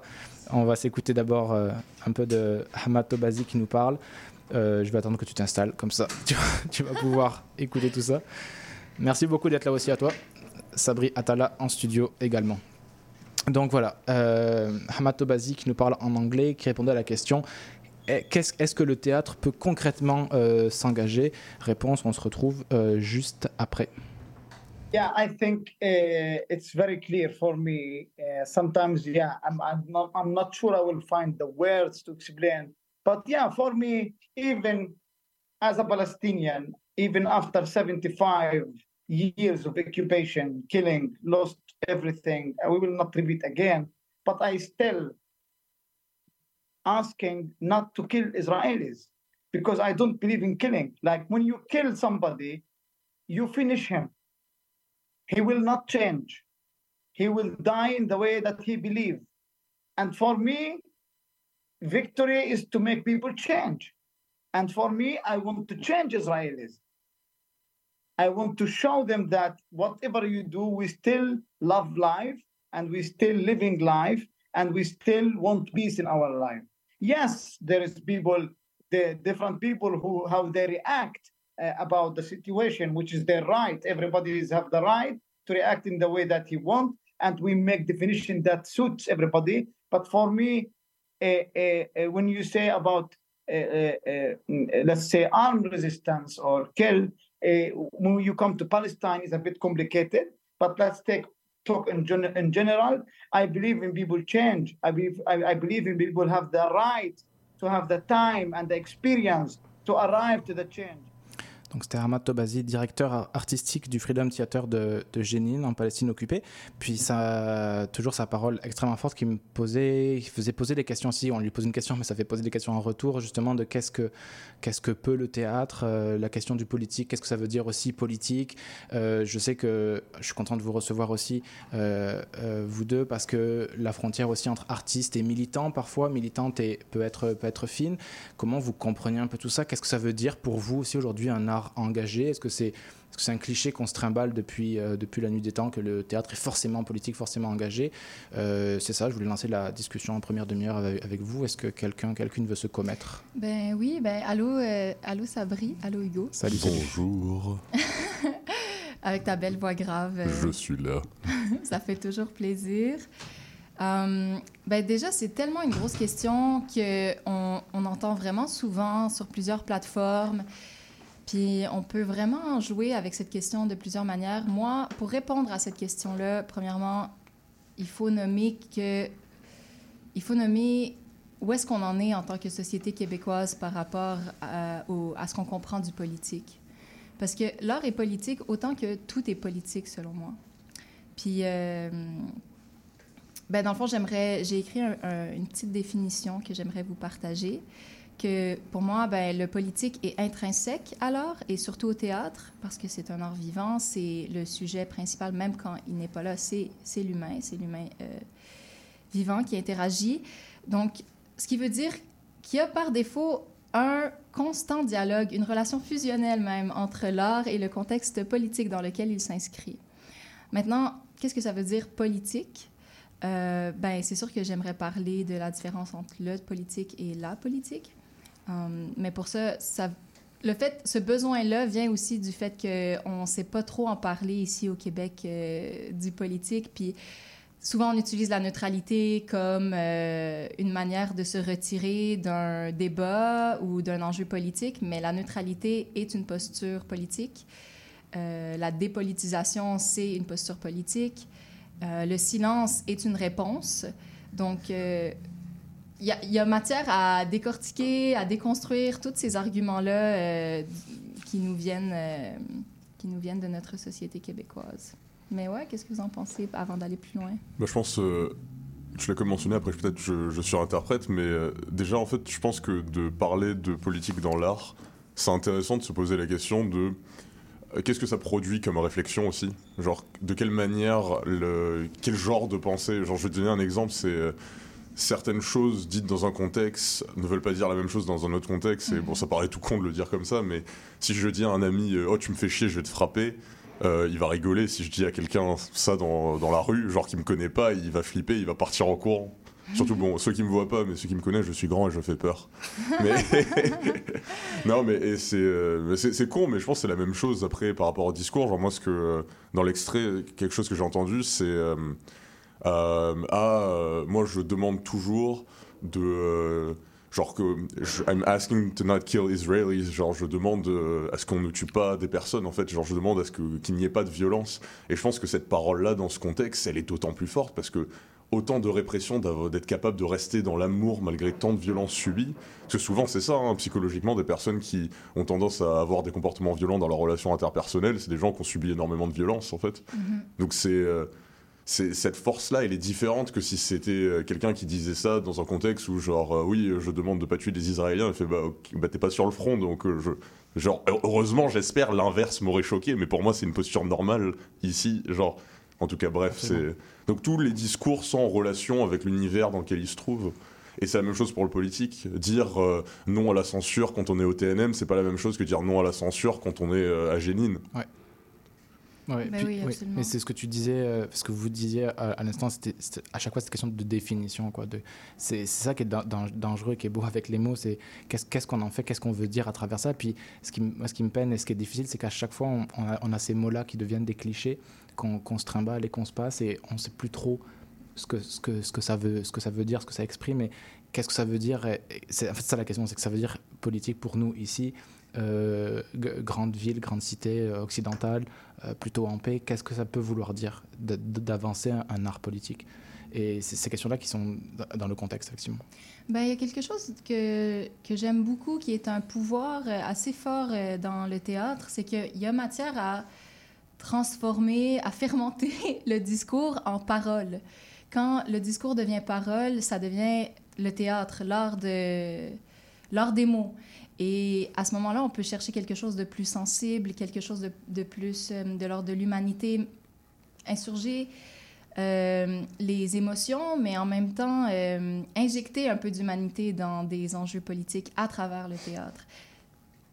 Mais l'art des mots est un art qui est très, très, très puissant. Et donc, ne pas avoir déconstruit déjà, fa- faire un travail en tant qu'artiste de qu'est-ce- quel est le message qu'on veut porter, c'est si on le fait pas ce travail-là, ben ça va créer des, des théâtres qui sont qui sont vraiment weird puis qui portent des messages que finalement vont, vont peut-être revalider un statu quo par Mhm. rapport à un Québec que ici ah on n'a pas vécu de grande guerre, euh, on est vraiment on regarde ça témoin de loin.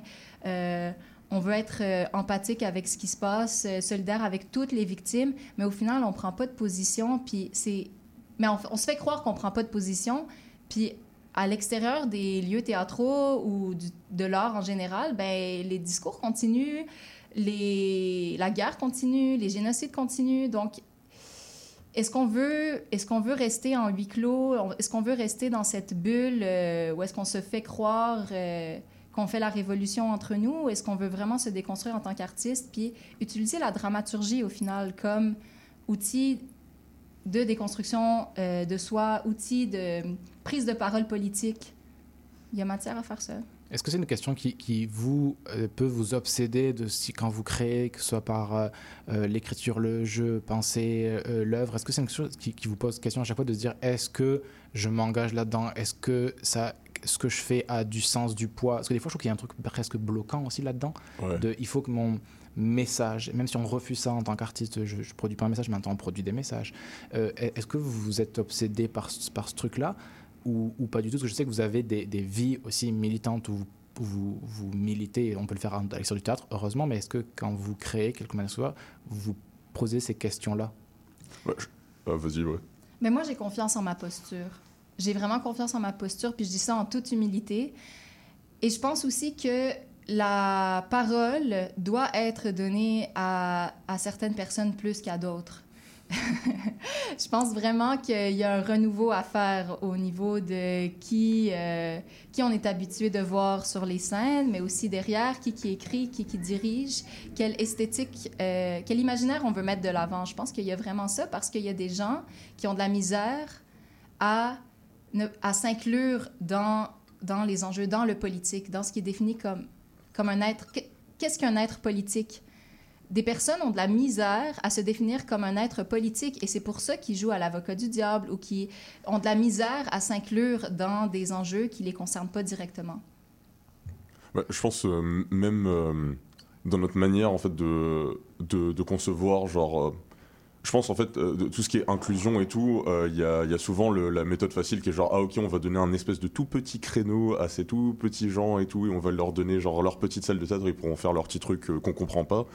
Et euh, je trouve en fait là ça souvent on a des débats un peu sur des espèces de postures morales limite. On dit ah euh, t'as certaines personnes qui ne font absolument rien pour changer les structures qui vont venir dire ah regardez les gens on fait des on, est inclusif vous avez vu on a mis une personne noire dans notre distribution euh, sur euh, une quasi totalité de personnes blanches. Et je pense en fait même, même pour les blancs, en fait, il y a un truc de comment en fait on réfléchit à l'inclusivité. Moi, je pense aussi, je parle à beaucoup de mes amis blancs, je parle d'inclusivité sociale, des personnes qui sont en situation de précarité économique, qui en fait ne peuvent pas intégrer les milieux sociaux dans genre, enfin les milieux euh, du théâtre dans lequel on est capable de créer, produire des trucs, parce qu'il bah, tout simplement, ils ont pas de thunes, il faut payer le loyer, quoi. Il n'y a pas énormément de thunes dans le théâtre. Donc, euh, ouais, c'est ça. Je pense que ça atteint la manière dont on, on réfléchit à comment on, on permet une, euh, une diversité, et une diversité au sens universel, de, production artistique intéressante. Et pour moi, évidemment, la question, elle est tout d'abord économique. Genre, elle, peut- elle est aussi sociale après. Je pense qu'il faut y avoir des quotas parce que euh, sur euh, certaines communautés, parce que justement, évidemment, de donner de l'argent à tout le monde, ça résout pas tout, mais ça résout quand même pas mal de choses. Je pense qu'il y a une meilleure redistribution des richesses et du pouvoir d'inclusion artistique, ça devient beaucoup plus intéressant. Et je voulais revenir aussi sur le truc, euh, la première question, euh, sur euh, à quel point les questions politiques qui nous habitent bah, habitent nos textes aussi et nos œuvres en général. Moi, je sais, bah, en ce moment, je suis en train de, genre de, coproduire un podcast avec un ami qui. c'est un podcast de science-fiction sur essentiellement un groupe de mercenaires, une espèce de famille atypique qui euh, sont dans une galaxie en fin de vie, en fait, une galaxie sous, euh, sous le contrôle d'une fédération euh, qui est complètement inégalitaire et qui produit de l'impérialisme, de la violence. Et voilà, bon, c'est sûr, je suis en arabe, l'impérialisme, ça me parle, quoi. c'est, c'est des trucs qui touchent directement ma communauté. Et ce qui fait que, évidemment, c'est, ça se retrouve dans mon texte. Après, euh, c'est sûr que, comme tu disais, il y a quelque chose d'un peu piégeant dedans, je trouve. Des fois où tu as envie. euh, à la fois, tu as une sensibilité artistique et tu veux présenter des histoires, des personnages et des relations qui sont belles et des émotions qui, pas, qui font vivre des trucs. Genre, euh, je rappelle, moi, les premières fois que j'ai vu Star Wars, j'étais pas en train de penser à la politique, j'étais en train de penser au sabre laser, au piou-piou et les relations entre personnages. Donc, à la fois, tu as cette sensibilité-là, mais en même temps, tu es en train de te dire, ah, bah, par quelle manière je suis capable de produire un discours intéressant?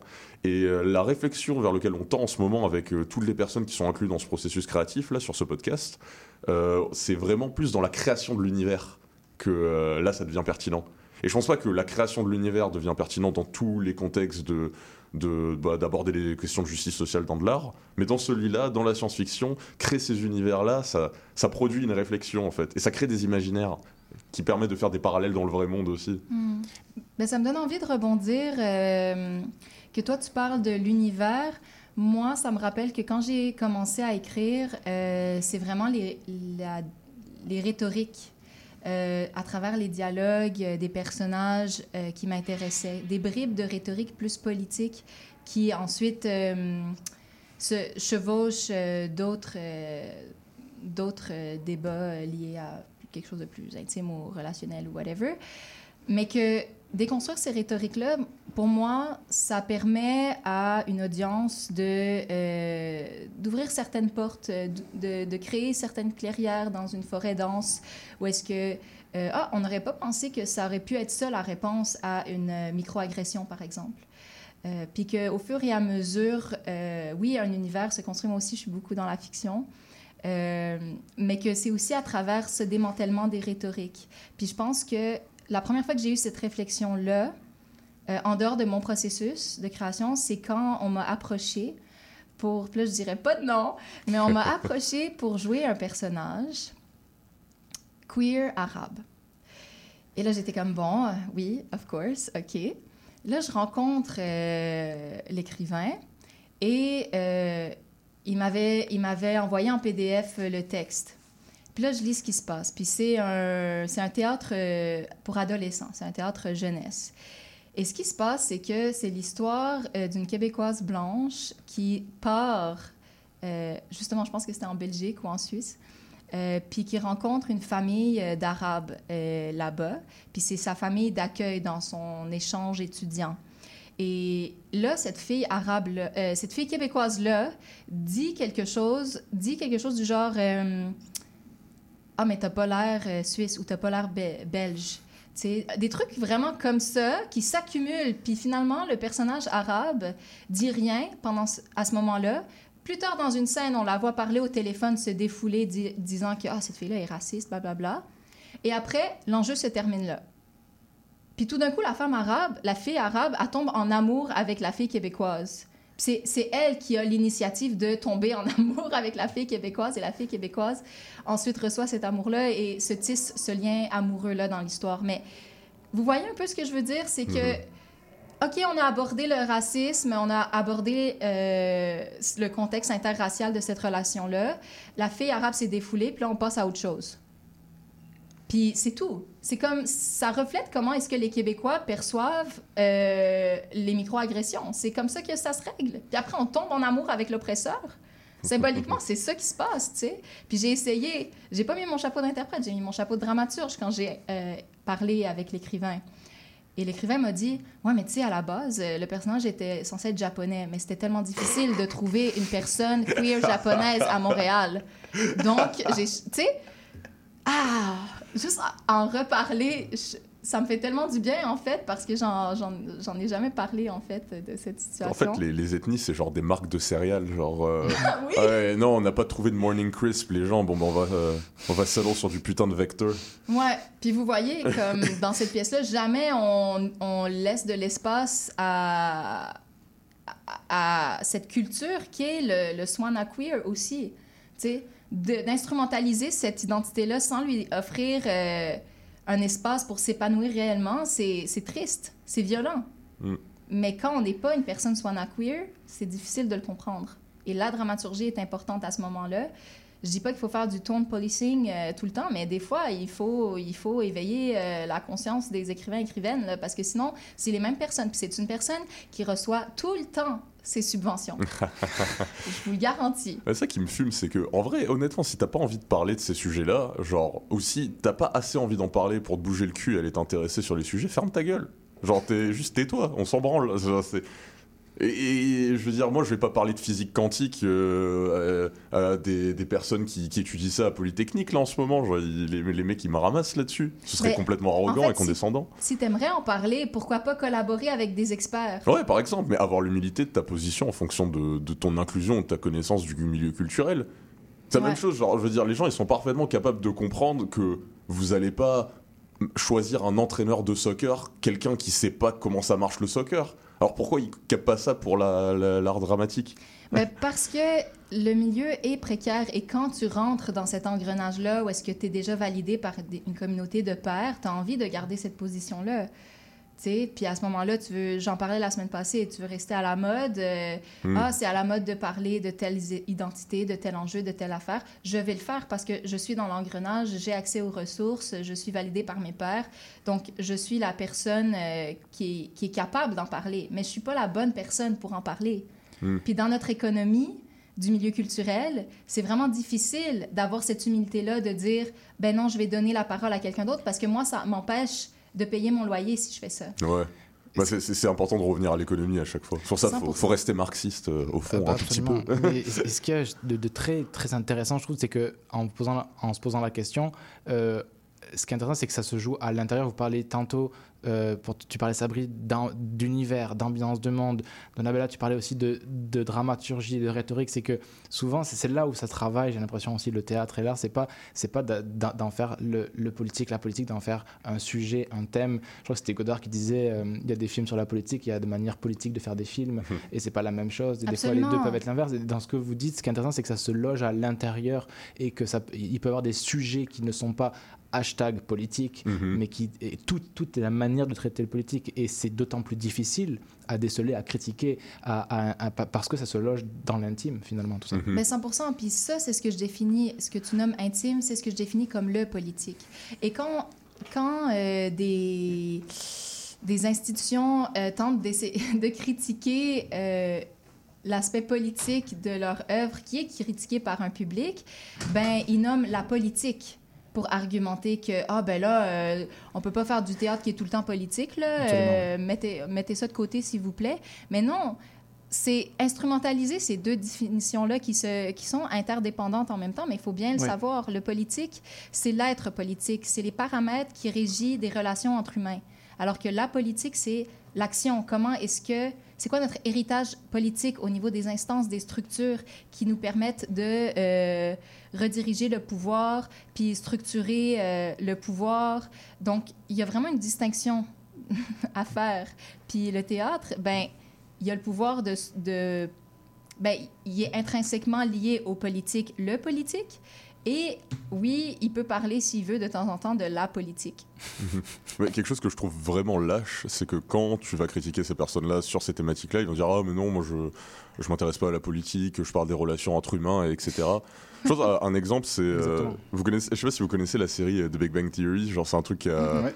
bon, qui a, qui a pop à un moment, et euh, essentiellement ça met en scène euh, un groupe de nerds euh, qui sont aussi des chercheurs dans des domaines de sciences dures.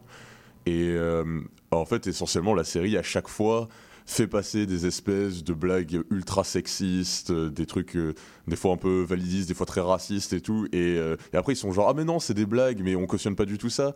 Mais c'est juste la manière dont ils structurent les relations, ce que ça produit comme, comme pensée, comme manière de, de comprendre le monde, ça produit du sexisme, ça produit du racisme, ça produit du validisme, tous ces, tous ces trucs-là. Et je, donnais un exemple, enfin notamment, euh, je suis un grand, euh, grand écouteur de rap, hein, j'ai- j'aime beaucoup ça. Et euh, souvent je me retrouve dans des débats sur la, misogynie dans le rap ou le sexisme dans le rap. Et alors ça c'est ça, c'est un fait, hein. de toute façon il y a du sexisme et de la misogynie partout, hein, euh, newsflash. Mais dans le rap, en fait le problème c'est que les gens se concentrent seulement sur un aspect disons très bah, white féministe de la, la vision du féminisme ou de, des enjeux féministes. C'est-à-dire que ça, ça produit euh, une réflexion qui est souvent issue d'une euh, d'un espèce de, de certains prédicats racistes, en fait. Alors que tu as des rappeurs qui sont jamais attaqués hein, sur euh, justement euh, ah oui ces rappeurs ils sont sexistes etc qui vont faire énormément de slut shaming qui vont euh, qui vont dire En des trucs de ultra euh, non, non, bah, il y en a qui le font en dehors de leur musique aussi. Après, ils sont dénoncés pour agression sexuelle, heureusement, euh, qui sont dénoncés, bien sûr. Et après, il y a des personnes en fait qui, dans leur musique, en fait, vont dire des choses qui paraissent, qui paraissent banales. Et c'est là où je trouve ça beaucoup plus euh, venimeux, c'est que certains rappeurs vont dire des choses qui sont hyper violents, mais dans un personnage où ils incarnent une violence suprême, où c'est des espèces de, gangsters ultimes qui racontent n'importe quoi. Et ça, c'est plus facile à attaquer. Et c'est même plus facile de créer des défenses contre ce genre de discours. Ce qui n'est pas le cas sur des choses où c'est présenté comme banal. Et je donne un autre exemple. En fait, euh, moi j'aime beaucoup les jeux vidéo aussi. Je beaucoup à Mortal Kombat. Et j'ai un peu joué à Call of Duty notamment. Mortal Kombat, c'est dans un excès de violence qui est tellement poussé que la violence, elle, ne peut pas être cautionnée parce qu'elle est absurde. Et c'est ça qui produit l'intérêt du jeu. C'est une absurdité de la violence. Ce qui n'est pas le cas dans Call of Duty où elle est banalisée. La violence n'a plus de signification. Et c'est ça, les trucs que je trouve des fois limite plus violents. Et j'en parlais avec une amie, euh, elle, elle est, euh, est d'origine algérienne, euh, elle est née ici au Québec.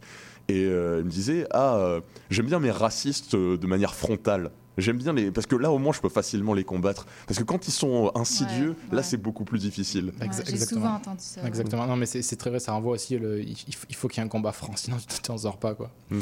Euh, je, dois, je dois vous couper, faire une petite pause. On se retrouve euh, tout de suite après. Il y a un peu de publicité, d'abord un peu de musique. Et on se retrouve juste après. C'est un Acnid avec euh, Windingo. On se retrouve juste après.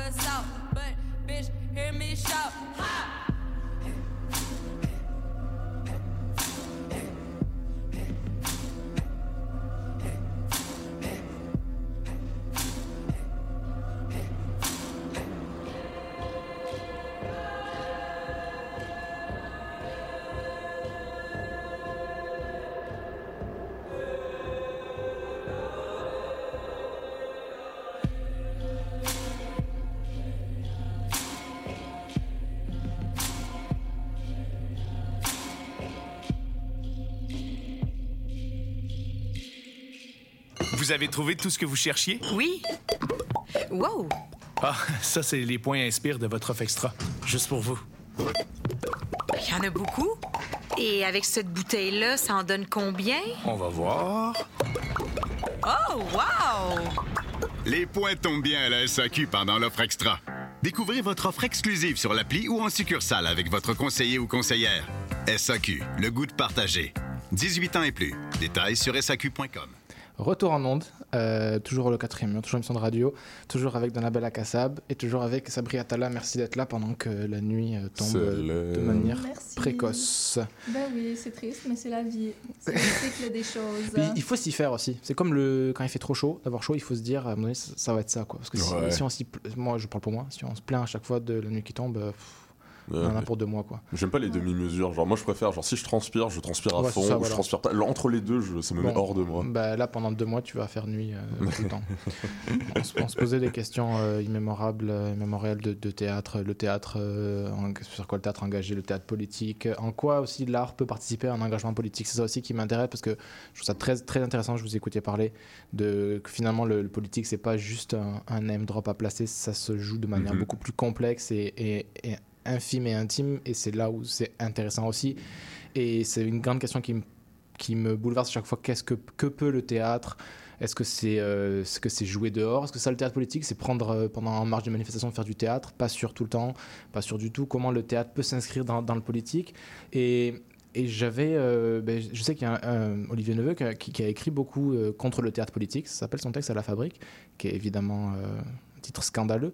Puis il dit beaucoup de choses. Et puis là, c'est en marge de l'entrevue. il y a- J'ai beaucoup d'extraits, mais j'ai un, un plus, plus court extrait. Ouais, est-ce que tu veux nous le lire? Ouais, ouais, j'en ai- un sur le deuxième, justement, où euh, il questionne le fait de faire ou de parler de politique et participer de l'invention, la régénération de cet art. Et il dit pour autant, si un propos explicite, militant, situé n'est en rien contradictoire avec l'art, militant versus art, il est, me semble-t-il, dit-il, tout de même insuffisant dès lors qu'il s'agit de créer un rapport effectif, inventif et eff- effectif, c'est ça, entre théâtre et politique. Il faut revenir sur le projet et ses présupposés. Ce qui m'intéresse, c'est la façon dont le théâtre peut prendre part aux luttes actuelles. Autrement dit, dans ce qui, à cette heure, nous requiert, dans l'urgence des combats, que peut le théâtre?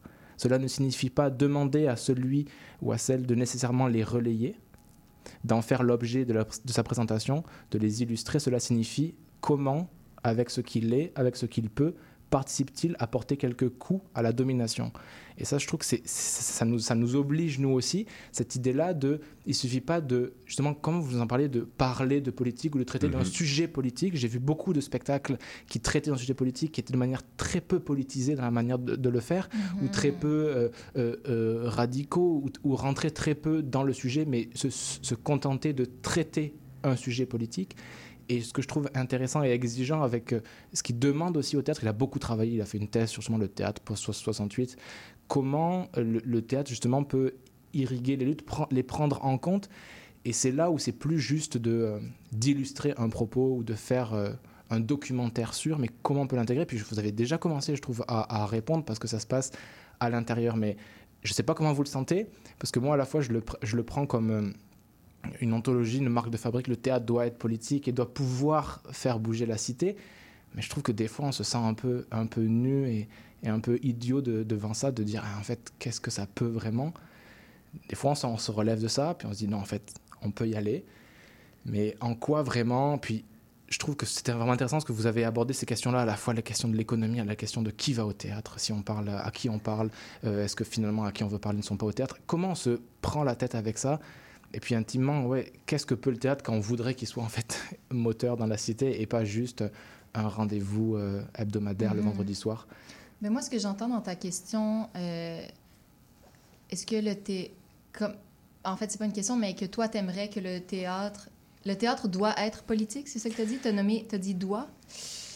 Euh, Devrait, conditionné. Mais en fait, c'est ça, c'est j'aime cette idée archaïque, sûrement fantasmée, certainement fantasmée, que le théâtre débouche sur une forme d'agora, débouche sur une forme euh, dans la confrontation, euh, dans l'adhésion pourquoi pas, dans l'apathie, dans la, euh, dans la colère que ça peut créer aussi. Je ne dis pas qu'il y a une forme à créer, mais des fois, le- créer la colère sur le public, ça peut être très moteur, mais j'ai cette image-là archaïque, héritée de le, le théâtre, quand il naît à Athènes, il arrive après les, les vieilles religions, il arrive avant la Mhm. philosophie qui essaye de placer, comment cet art bizarre peut donner à entendre chose de nouveau et de laisser place et de prendre une place en fait dans la cité, de prendre une place dans la cité au même titre que d'autres formes qui sont euh, l'économie par exemple ou d'autres. Comment il a aussi son mot à dire en fait?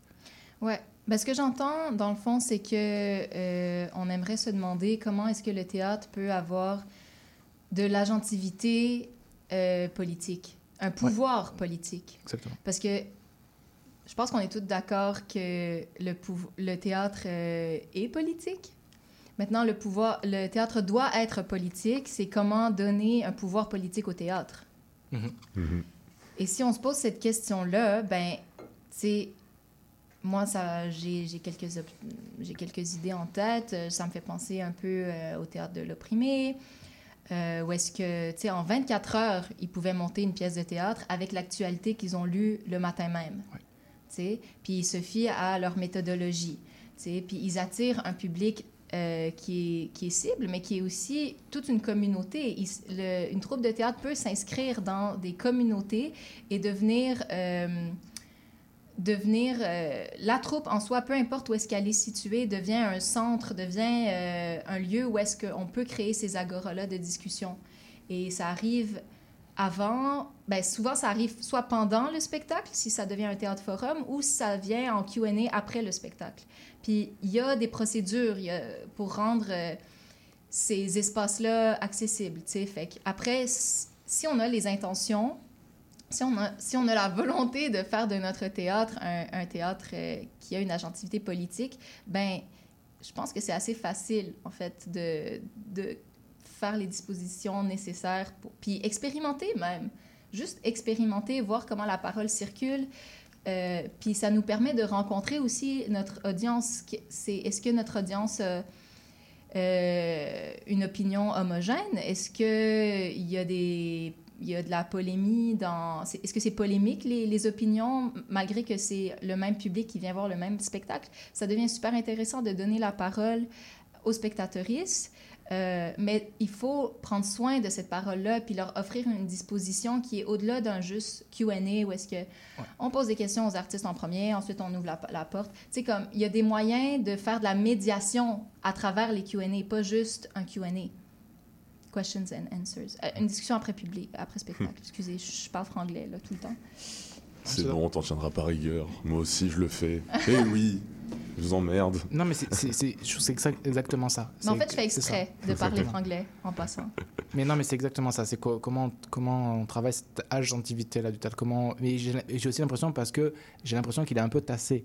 Il est un peu tassé. euh, euh, justement, j'en parlais tout à l'heure avec Tatiana en marge de son spectacle Zinga, où des, euh, des gens euh, disaient des mots qui déjà étaient un peu bizarres des fois, de dire euh, on était content, c'était pas de, de se faire éduquer, tout ça. Enfin, qu'est-ce que- qu'est-ce qu'on vient faire avec le théâtre ici? Et, j'ai l'impression que c'est parce que ce, rôle-là politique, même si on le, on le scande et on, on- l'épithète vite au mot théâtre, concrètement, je ne sais pas où ça, se passe vraiment. Et euh, voilà, c'est pour ça que. Je, je pense que la question du médium aussi, elle est rarement discutée, en fait. C'est même, euh, il y a limite genre une, espèce de routine dans la création, dans euh, les créneaux à respecter, dans les temps. euh, ah ok, il faut qu'on arrive là, on fait notre travail de texte, on, va avoir une espèce de discussion et on va essayer de trouver la vérité. Un, truc qui me gêne aussi beaucoup, c'est, je me rappelle dans plusieurs prods que j'ai fait, les gens ils disaient ah qu'est-ce que le texte il dit, mais genre comme s'il y avait une, le texte genre il avait une, thèse intrinsèque qui était qui existait en dehors du temps en fait. Une idée univers enfin qui, qui vient du texte en fait qui est, qui est universelle et c'est une vérité qu'on doit trouver. Alors qu'en fait non le, le- ce qui le sens il est produit dans la dialectique entre la création et le texte en fait. C'est c'est cette espèce de dialogue que- qui, qui produit quelque chose. Et euh, des fois ça peut être différent et même des fois un texte qui peut avoir euh, une portée très politique peut être dépolitisé par son sa metteur en scène et euh, Mhm. c'est pour ça que je pense aussi la question du médium, elle est un peu importante. C'est comment on utilise les outils théâtrales, euh, les outils théâtraux, pour pouvoir faire des trucs intéressants. Euh, les, euh, un YouTuber, mais plus maintenant en fait, il, il a fait, il fait d'autres trucs, il stream, mais en tout cas, mais il s'appelle Karim Debache. Il faisait des, euh, des chroniques sur le cinéma.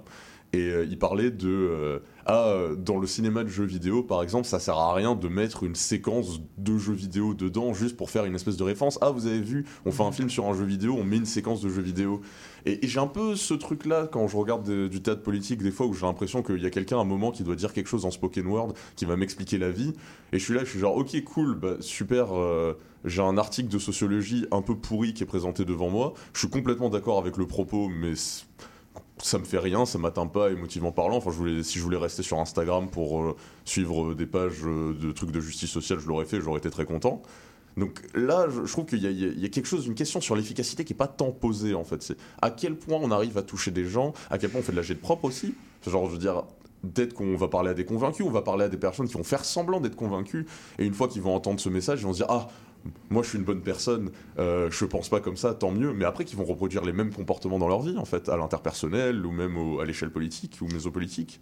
Ça me fait vraiment penser à plein de spectacles que je suis allée voir, où est-ce que je me suis souvent demandé à qui s'adresse, euh, qui est le public cible de ces spectacles-là. Souvent, quand c'est des spectacles qui jouent avec le documentaire et qui tentent d'être politiques, mais que finalement, ils font, ils font une sorte de collage euh, sans, sans réflexion, euh, sans maillage. C'est vraiment, OK, on va patcher ça, on va patcher ça, on va patcher ça. Puis, puis c'est ça. Puis ça va être ça notre, euh, notre processus euh, de, de- de- création de théâtre documentaire ou comment on va infuser du, du documentaire dans notre spectacle. Je trouve Mhm. ça très, très pauvre comme réflexion. Exactement. Il y a, il y a tellement... Il y a tellement de possibilités de réfléchir plus loin cette question-là, mais ça demande une sensibilité. Et moi, ça me prouve à quel point la sensibilité des personnes qui font ce type de spectacle-là est limitée Est limitée. Et quand la communauté euh, valide ce type de spectacle-là, ben, pour moi, ça me confirme aussi où est-ce qu'on est rendu en tant que société ou en tant que, euh, en tant que communauté artistique à Montréal euh, pour valider ce type de spectacle-là et pas bienveillamment le critiquer pour la pousser plus loin. Parce que le théâtre politique et documentaire euh, existe à- dans d'autres communautés, dans d'autres sociétés, dans d'autres cultures, puis elle est poussée plus loin. Mm. Pourquoi est-ce que nous, au Québec, on est juste rendu là? Mais je pense même, euh, pour, revenir un peu même sur l'exemple de, de jeux vidéo, de dire ah ok on a mis une scène euh, qui ressemble à la scène de Call of Duty dans un film sur Call of Duty. Bon ça ça n'existe pas mais c'est un exemple. mais euh, même chose en fait dans le meilleur des cas t'as un mauvais article de sociologie euh, dit en spoken word au milieu du texte avec lequel t'es d'accord et qui au moins prône des valeurs qui sont progressistes en vrai qui qui parle du vivre ensemble, du respect des gens, de l'inclusivité. Ça, c'est le meilleur des cas. Le pire des cas, c'est des gens qui font des comparaisons foireuses dans des choses qui sont incomparables. Genre le, le clergé euh, français à l'époque de la royauté euh, sous Louis XIV avec euh, les woke, par exemple. C'est pas du tout le même pouvoir politique. Le clergé, il pouvait faire des dingueries. Les woke, au pire, ils vont crier sur Twitter et vous, vous allez peut-être passer une mauvaise journée. D'ailleurs, la plupart du temps, ils auront raison. Bon, bref. Donc c'est Ça sonne comme un article de Richard Martineau. mais non, mais c'est très vrai parce Ouais. que souvent le, le- le politique va être dans, cette, dans ce jeu-là de remontage et de, de, de- de parallèles historiques sociaux. Euh, c'est vrai qu'on voit beaucoup ça. euh, et, euh, et toujours quand tu vas, quand quelqu'un va, va remonter un texte ancien, souvent c'est Shakespeare, Mhm. ça, va, ça va être de le renourrir politiquement à l'aune d'un événement des 18 derniers mois. Mhm. Et, et- et- et- et c'est un peu ce que tu disais aussi, euh, Donabella, sur le, euh, sur juste le collage, quoi, qui, qui- qui ferait sens. Là, c'est parce que euh, on se dit, bon, Shakespeare est universel, on fait un lien avec un événement qui a 18 mois et c'est réglé. Et, Mhm. et comme le collage documentaire, de dire on a fait le, on a fait le travail, on a fait la job parce que on a fait un parallèle et euh, tout est dans tout et donc c'est, et donc c'est réglé. Et, Mhm. et encore une fois, ça passe par le, par le micro et l'intime. De, de- c'est justement en disant pourquoi ça, ces parallèles-là qui ont l'air de loin euh, effectifs, pourquoi, en, en quoi ils ne le sont pas du tout et en quoi ils peuvent être contre justement, euh, en quoi c'est vraiment un paradoxe ou en quoi. qu'est-ce, qu'est-ce que tu dis là-dedans au lieu de mettre à plat les deux réalités dans l'intérieur Qu'est-ce que tu veux dire par là quoi? C'est même le- sur le Shakespeare, euh, je me souviens un truc, genre je me plaignais tout le temps près de ma copine et je disais euh, le truc qui me fume, c'est que ils vont passer leur temps à mettre des mecs en costard pendant les Shakespeare et en leur euh, en faisant en sorte que les figurants au- du théâtre ils vont leur tendre des micros pour dire oh, oh mon dieu vous avez vu le pouvoir c'est comme avant. Regardez parce qu'on a fait un exemple ils ont mis des micros ils donnent des micros c'est comme les politiques aujourd'hui. Et euh, et c'est tout c'est l'analyse politique se limite à ça je veux dire, putain, mais quitte à faire des merdes comme ça, juste au moins mettez-moi un combat d'épée un moment. De dire, si vous n'êtes pas capable de faire de la production. plaisir là-dedans. Ah là, non, mais donnez-moi autre chose. Genre, je veux dire, moi, écoutez, j'adore Batman. hein. Batman, politiquement, c'est un désastre. Mais au moins, Batman, il arrive, il pète des gueules, il fait des trucs stylés, il saute, il vole avec sa machine et tout. Donc voilà, donc à un moment, faut me donner du Batman si vous êtes incapable de me donner une analyse politique pertinente. Wow, c'est Hein. triste que t'en sois rendu là quand même. Oui, non, mais en fait, ce qui m'énerve, ce qui m'énerve là-dedans, c'est que euh, le problème, c'est que si ils faisaient que du Batman, on pourrait les attaquer frontalement sur l'aspect politique. Là, on, ils beurrent en fait leur discours d'un- d'une espèce d'éloquence un peu mal foutue, un peu grossière sur euh, le politique, une sincérité artistique, l'universalité des valeurs et tout, qui veulent strictement rien dire pour essayer de faire semblant, euh, comme disent les Arabes de France, faire zermain, ils sont en train de réfléchir à des trucs importants. Mais en fait, leur. euh, popularité, leur clout, il ne tient qu'à cette espèce d'éloquence un peu vide. Donc on est face vraiment à des personnes qui sont dans le simulacre en fait de, de la pensée, de la réflexion et tout. Et si à la rigueur ils disaient, moi je fais que de la merde, je fais des Batman qui se mettent des coups de poing dans la tête et c'est stylé, à la rigueur ça au moins ça me va. Mais, de- là il assume pas. De- donc, donc le politique reste encore une fois une espèce d'apparence d'écrin un peu stylé de parler de quelque chose d'actuel en fait. Ça, ça renvoie à ça souvent. C'est l'idée de en fait on parle d'un truc actuel et puis on fait des liens avec l'histoire donc tout est dans tout. C'est- là où c'est un peu pauvre. Mais Ben oui, mais je, je pense que je vais apporter une vision un peu plus large, là, mais il faut décapitaliser euh, l'art, le théâtre. On vit euh, sous une économie capitaliste, donc on va, on va réfléchir l'art sous le prisme du capitalisme aussi. On va vouloir capitaliser sur des sujets, des enjeux qui sont à la vrai. mode. On va vouloir capitaliser sur des individus parce que, ah, parce que le végétariat existe ici aussi. Ah, on veut telle personne dans notre équipe, euh, telle personne, nanana. Finalement, euh, on va vouloir tel dramaturge, mais finalement, on va juste l'instrumentaliser pour pouvoir euh, étiqueter son nom dans euh, le générique Ouais. du pamphlet ou whatever. On est sous l'emprise du capitalisme et Mhm. donc, le politique est aussi un outil comme un autre, en fait, pour, pour capitaliser sur... Mhm. et, et rester en... Se, se centrer là-dedans, c'est très lié à l'individualisme et à euh, cette mentalité qu'on est, euh, qu'on est précaire. Qu'on est précaire et donc on a besoin d'utiliser de la manipulation puis des stratégies qui vont nous permettre de continuer à capitaliser symboliquement, socialement, financièrement. Je veux dire, il y a, y a des statistiques qui montrent à quel point le financement de euh, euh, au Québec euh, est, est- est dégueulasse. Mm. est vraiment dégueulasse. Il y, a un, co- il y a eu un contexte économique il y a peut-être euh, au moins 30 ans où est-ce que les artistes étaient capables de euh, recevoir plus, accès- euh, plus facilement des espaces puis du financement. Déjà, il n'y avait pas une inflation aussi importante que maintenant. Mhm. Donc, il y avait de l'espace pour réfléchir autrement le théâtre, faire la révolution au théâtre. Tu sais, maintenant, c'est différent. Puis pour moi, c'est complètement lié. Si vous voulez qu'on... Est-ce que la société veut qu'on fasse la révolution au théâtre? Est-ce que... je pense pas qu'avec la CAQ, c'est ça qu'ils veulent. Mm. On est vraiment en train de se battre contre, une, contre euh, la politique, contre ce parti, contre des partis. C'est pas les seuls, la CAQ, qui vont, s'ils étaient au pouvoir, ils ils donneraient pas euh, plus d'argent euh, au milieu euh, artistique ou culturel. C'est pas les seuls, mais il y en a qui sont meilleurs que d'autres. C'est juste que, pour moi, ça revient à ça. Fait qu'après, après, pour moi, il n'y a, plus rien qui fait vraiment de sens. Tout devient superficiel. On est dans une société euh, de spectacle, comme disait Guy Debord, il me semble. tu sais. On est dans l'image constante. On est dans, OK, ben c'est... C'est une femme blanche par rapport qui va recevoir un prix pour euh, diversité, genre, inclusivité, tu sais, puis... En tout cas...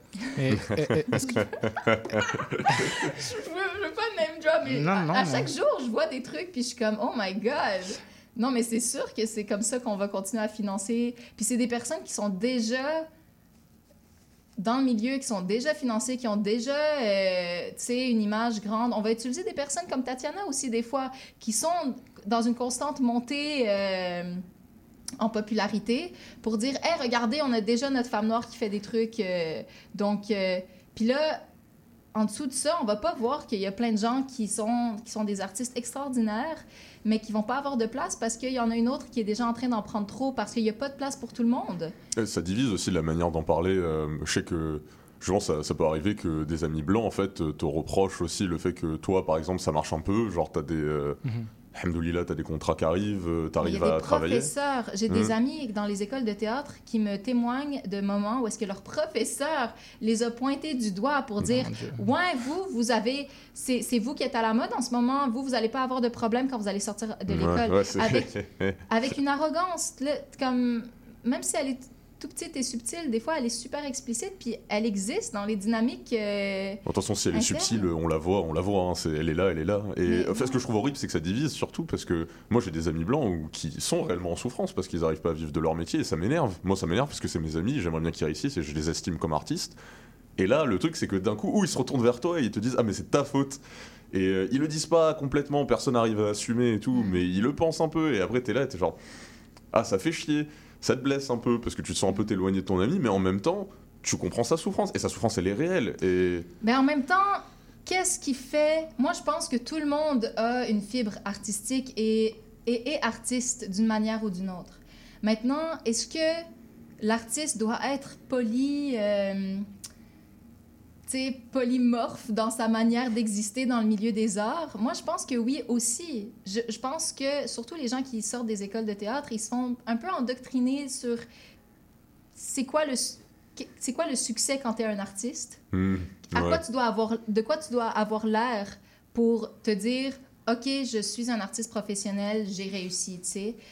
Euh, Il y a d'autres moyens d'être artiste que dans, ces, dans cet imaginaire très euh, niché-là, puis qui peut te permettre de payer ton loyer quand même. Mhm.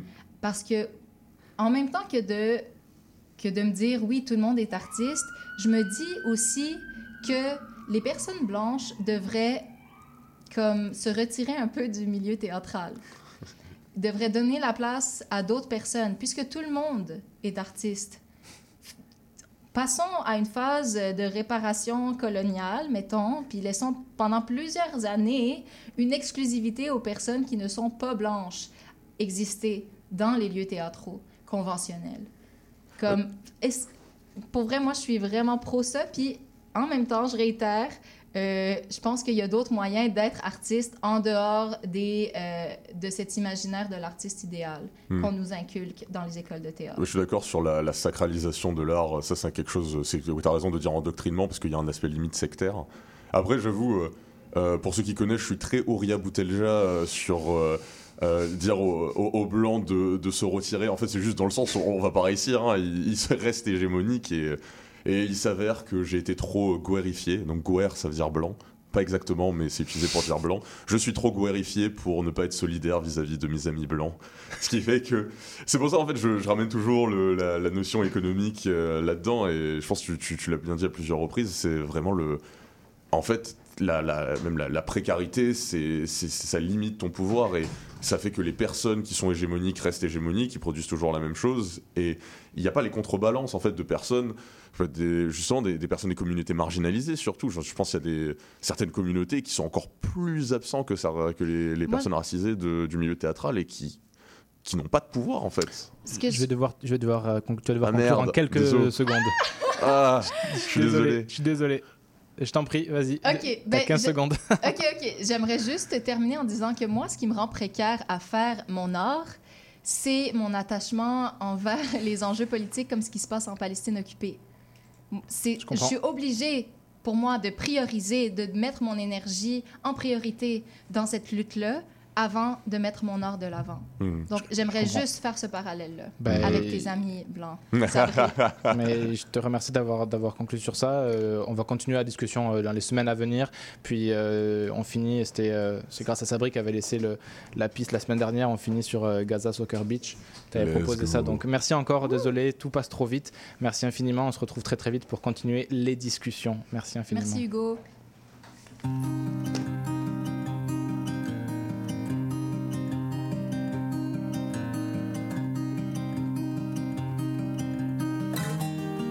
Un vieux ballon sur une jeune poitrine, amorti du plastron dans le camp des apatrides. Quatre défenseurs sans entraîneur, qui ne savent plus s'ils jouent à domicile ou à l'extérieur. En fin de match, aucun maillot ne s'échange, pour les mêmes raisons que Cristiano la légende.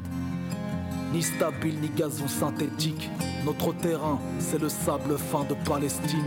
Au Gaza Soccer Beach, Gaza Soccer Beach, le dernier club de football au bord de la corniche. Gaza Soccer Beach, Gaza Soccer Beach, entre ports de pêcheurs et hôtellerie de riches.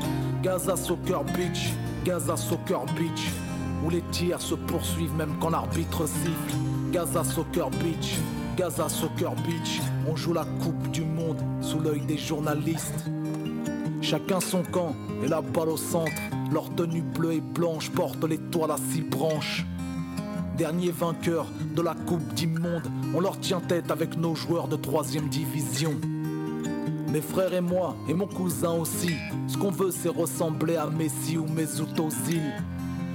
On rêve de recrutement de mercato, de revenir au bercail en héros pour jouer au Gaza Soccer Beach. Gaza Soccer Beach, le dernier club de football au bord de la corniche. Gaza Soccer Beach, Gaza Soccer Beach, entre ports de pêcheurs et hôtellerie de riches.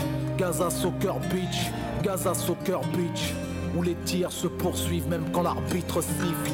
Gaza Soccer Beach, Gaza Soccer Beach, on joue la Coupe du Monde sous l'œil des journalistes. Un premier tir non cadré fait valser la défense, doublé d'une frappe aérienne qui leur fauchera les jambes. C'est la torpeur chez les supporters et chez les joueurs qui prennent en courant le chemin des vestiaires. Nos quatre Neymar nous quittent sur le brancard, sur le visage un drapeau jaune et noir aux couleurs du Fatah. Je crois pas qu'on fera le match retour. À moins qu'au paradis il y ait des stades de foot. Gaza Soccer Beach, Gaza Soccer Beach, le dernier club de football au bord de la corniche. Gaza Soccer Beach, Gaza Soccer Beach, entre ports de pêcheurs et hôtellerie de riches. Gaza Soccer Beach, Gaza Soccer Beach, où les tirs se poursuivent même quand l'arbitre siffle. Gaza Soccer Beach, Gaza Soccer Beach, on joue la Coupe du Monde sous l'œil des journalistes. Que la honte s'abatte sur la tribune présidentielle, que les sifflets retentissent à l'hymne d'Israël, que le banc de touche accueille les fesses de Ban Ki-moon. Que les cartons rouges rappellent le sang des champs de kibbutz. Stop au sionisme, stop à l'oligarchie. Dans nos copes, on milite en disant stop à l'hooliganisme, stop les colonies, stop le blocus de l'économie, stop à l'hypocrisie, stop au tir de missiles de la bordure protectrice. Gaza Soccer Beach, Gaza Soccer Beach, la dernière plage de martyrs au bord de la corniche. Gaza Soccer Beach, Gaza Soccer Beach. Entre pays pauvres et problèmes de pays riches. Gaza Soccer Beach, Gaza Soccer Beach. Où les tirs se poursuivent même quand l'ONU siffle. Gaza Soccer Beach, Gaza Soccer Beach. On joue la coupe d'immonde sous l'œil des journalistes.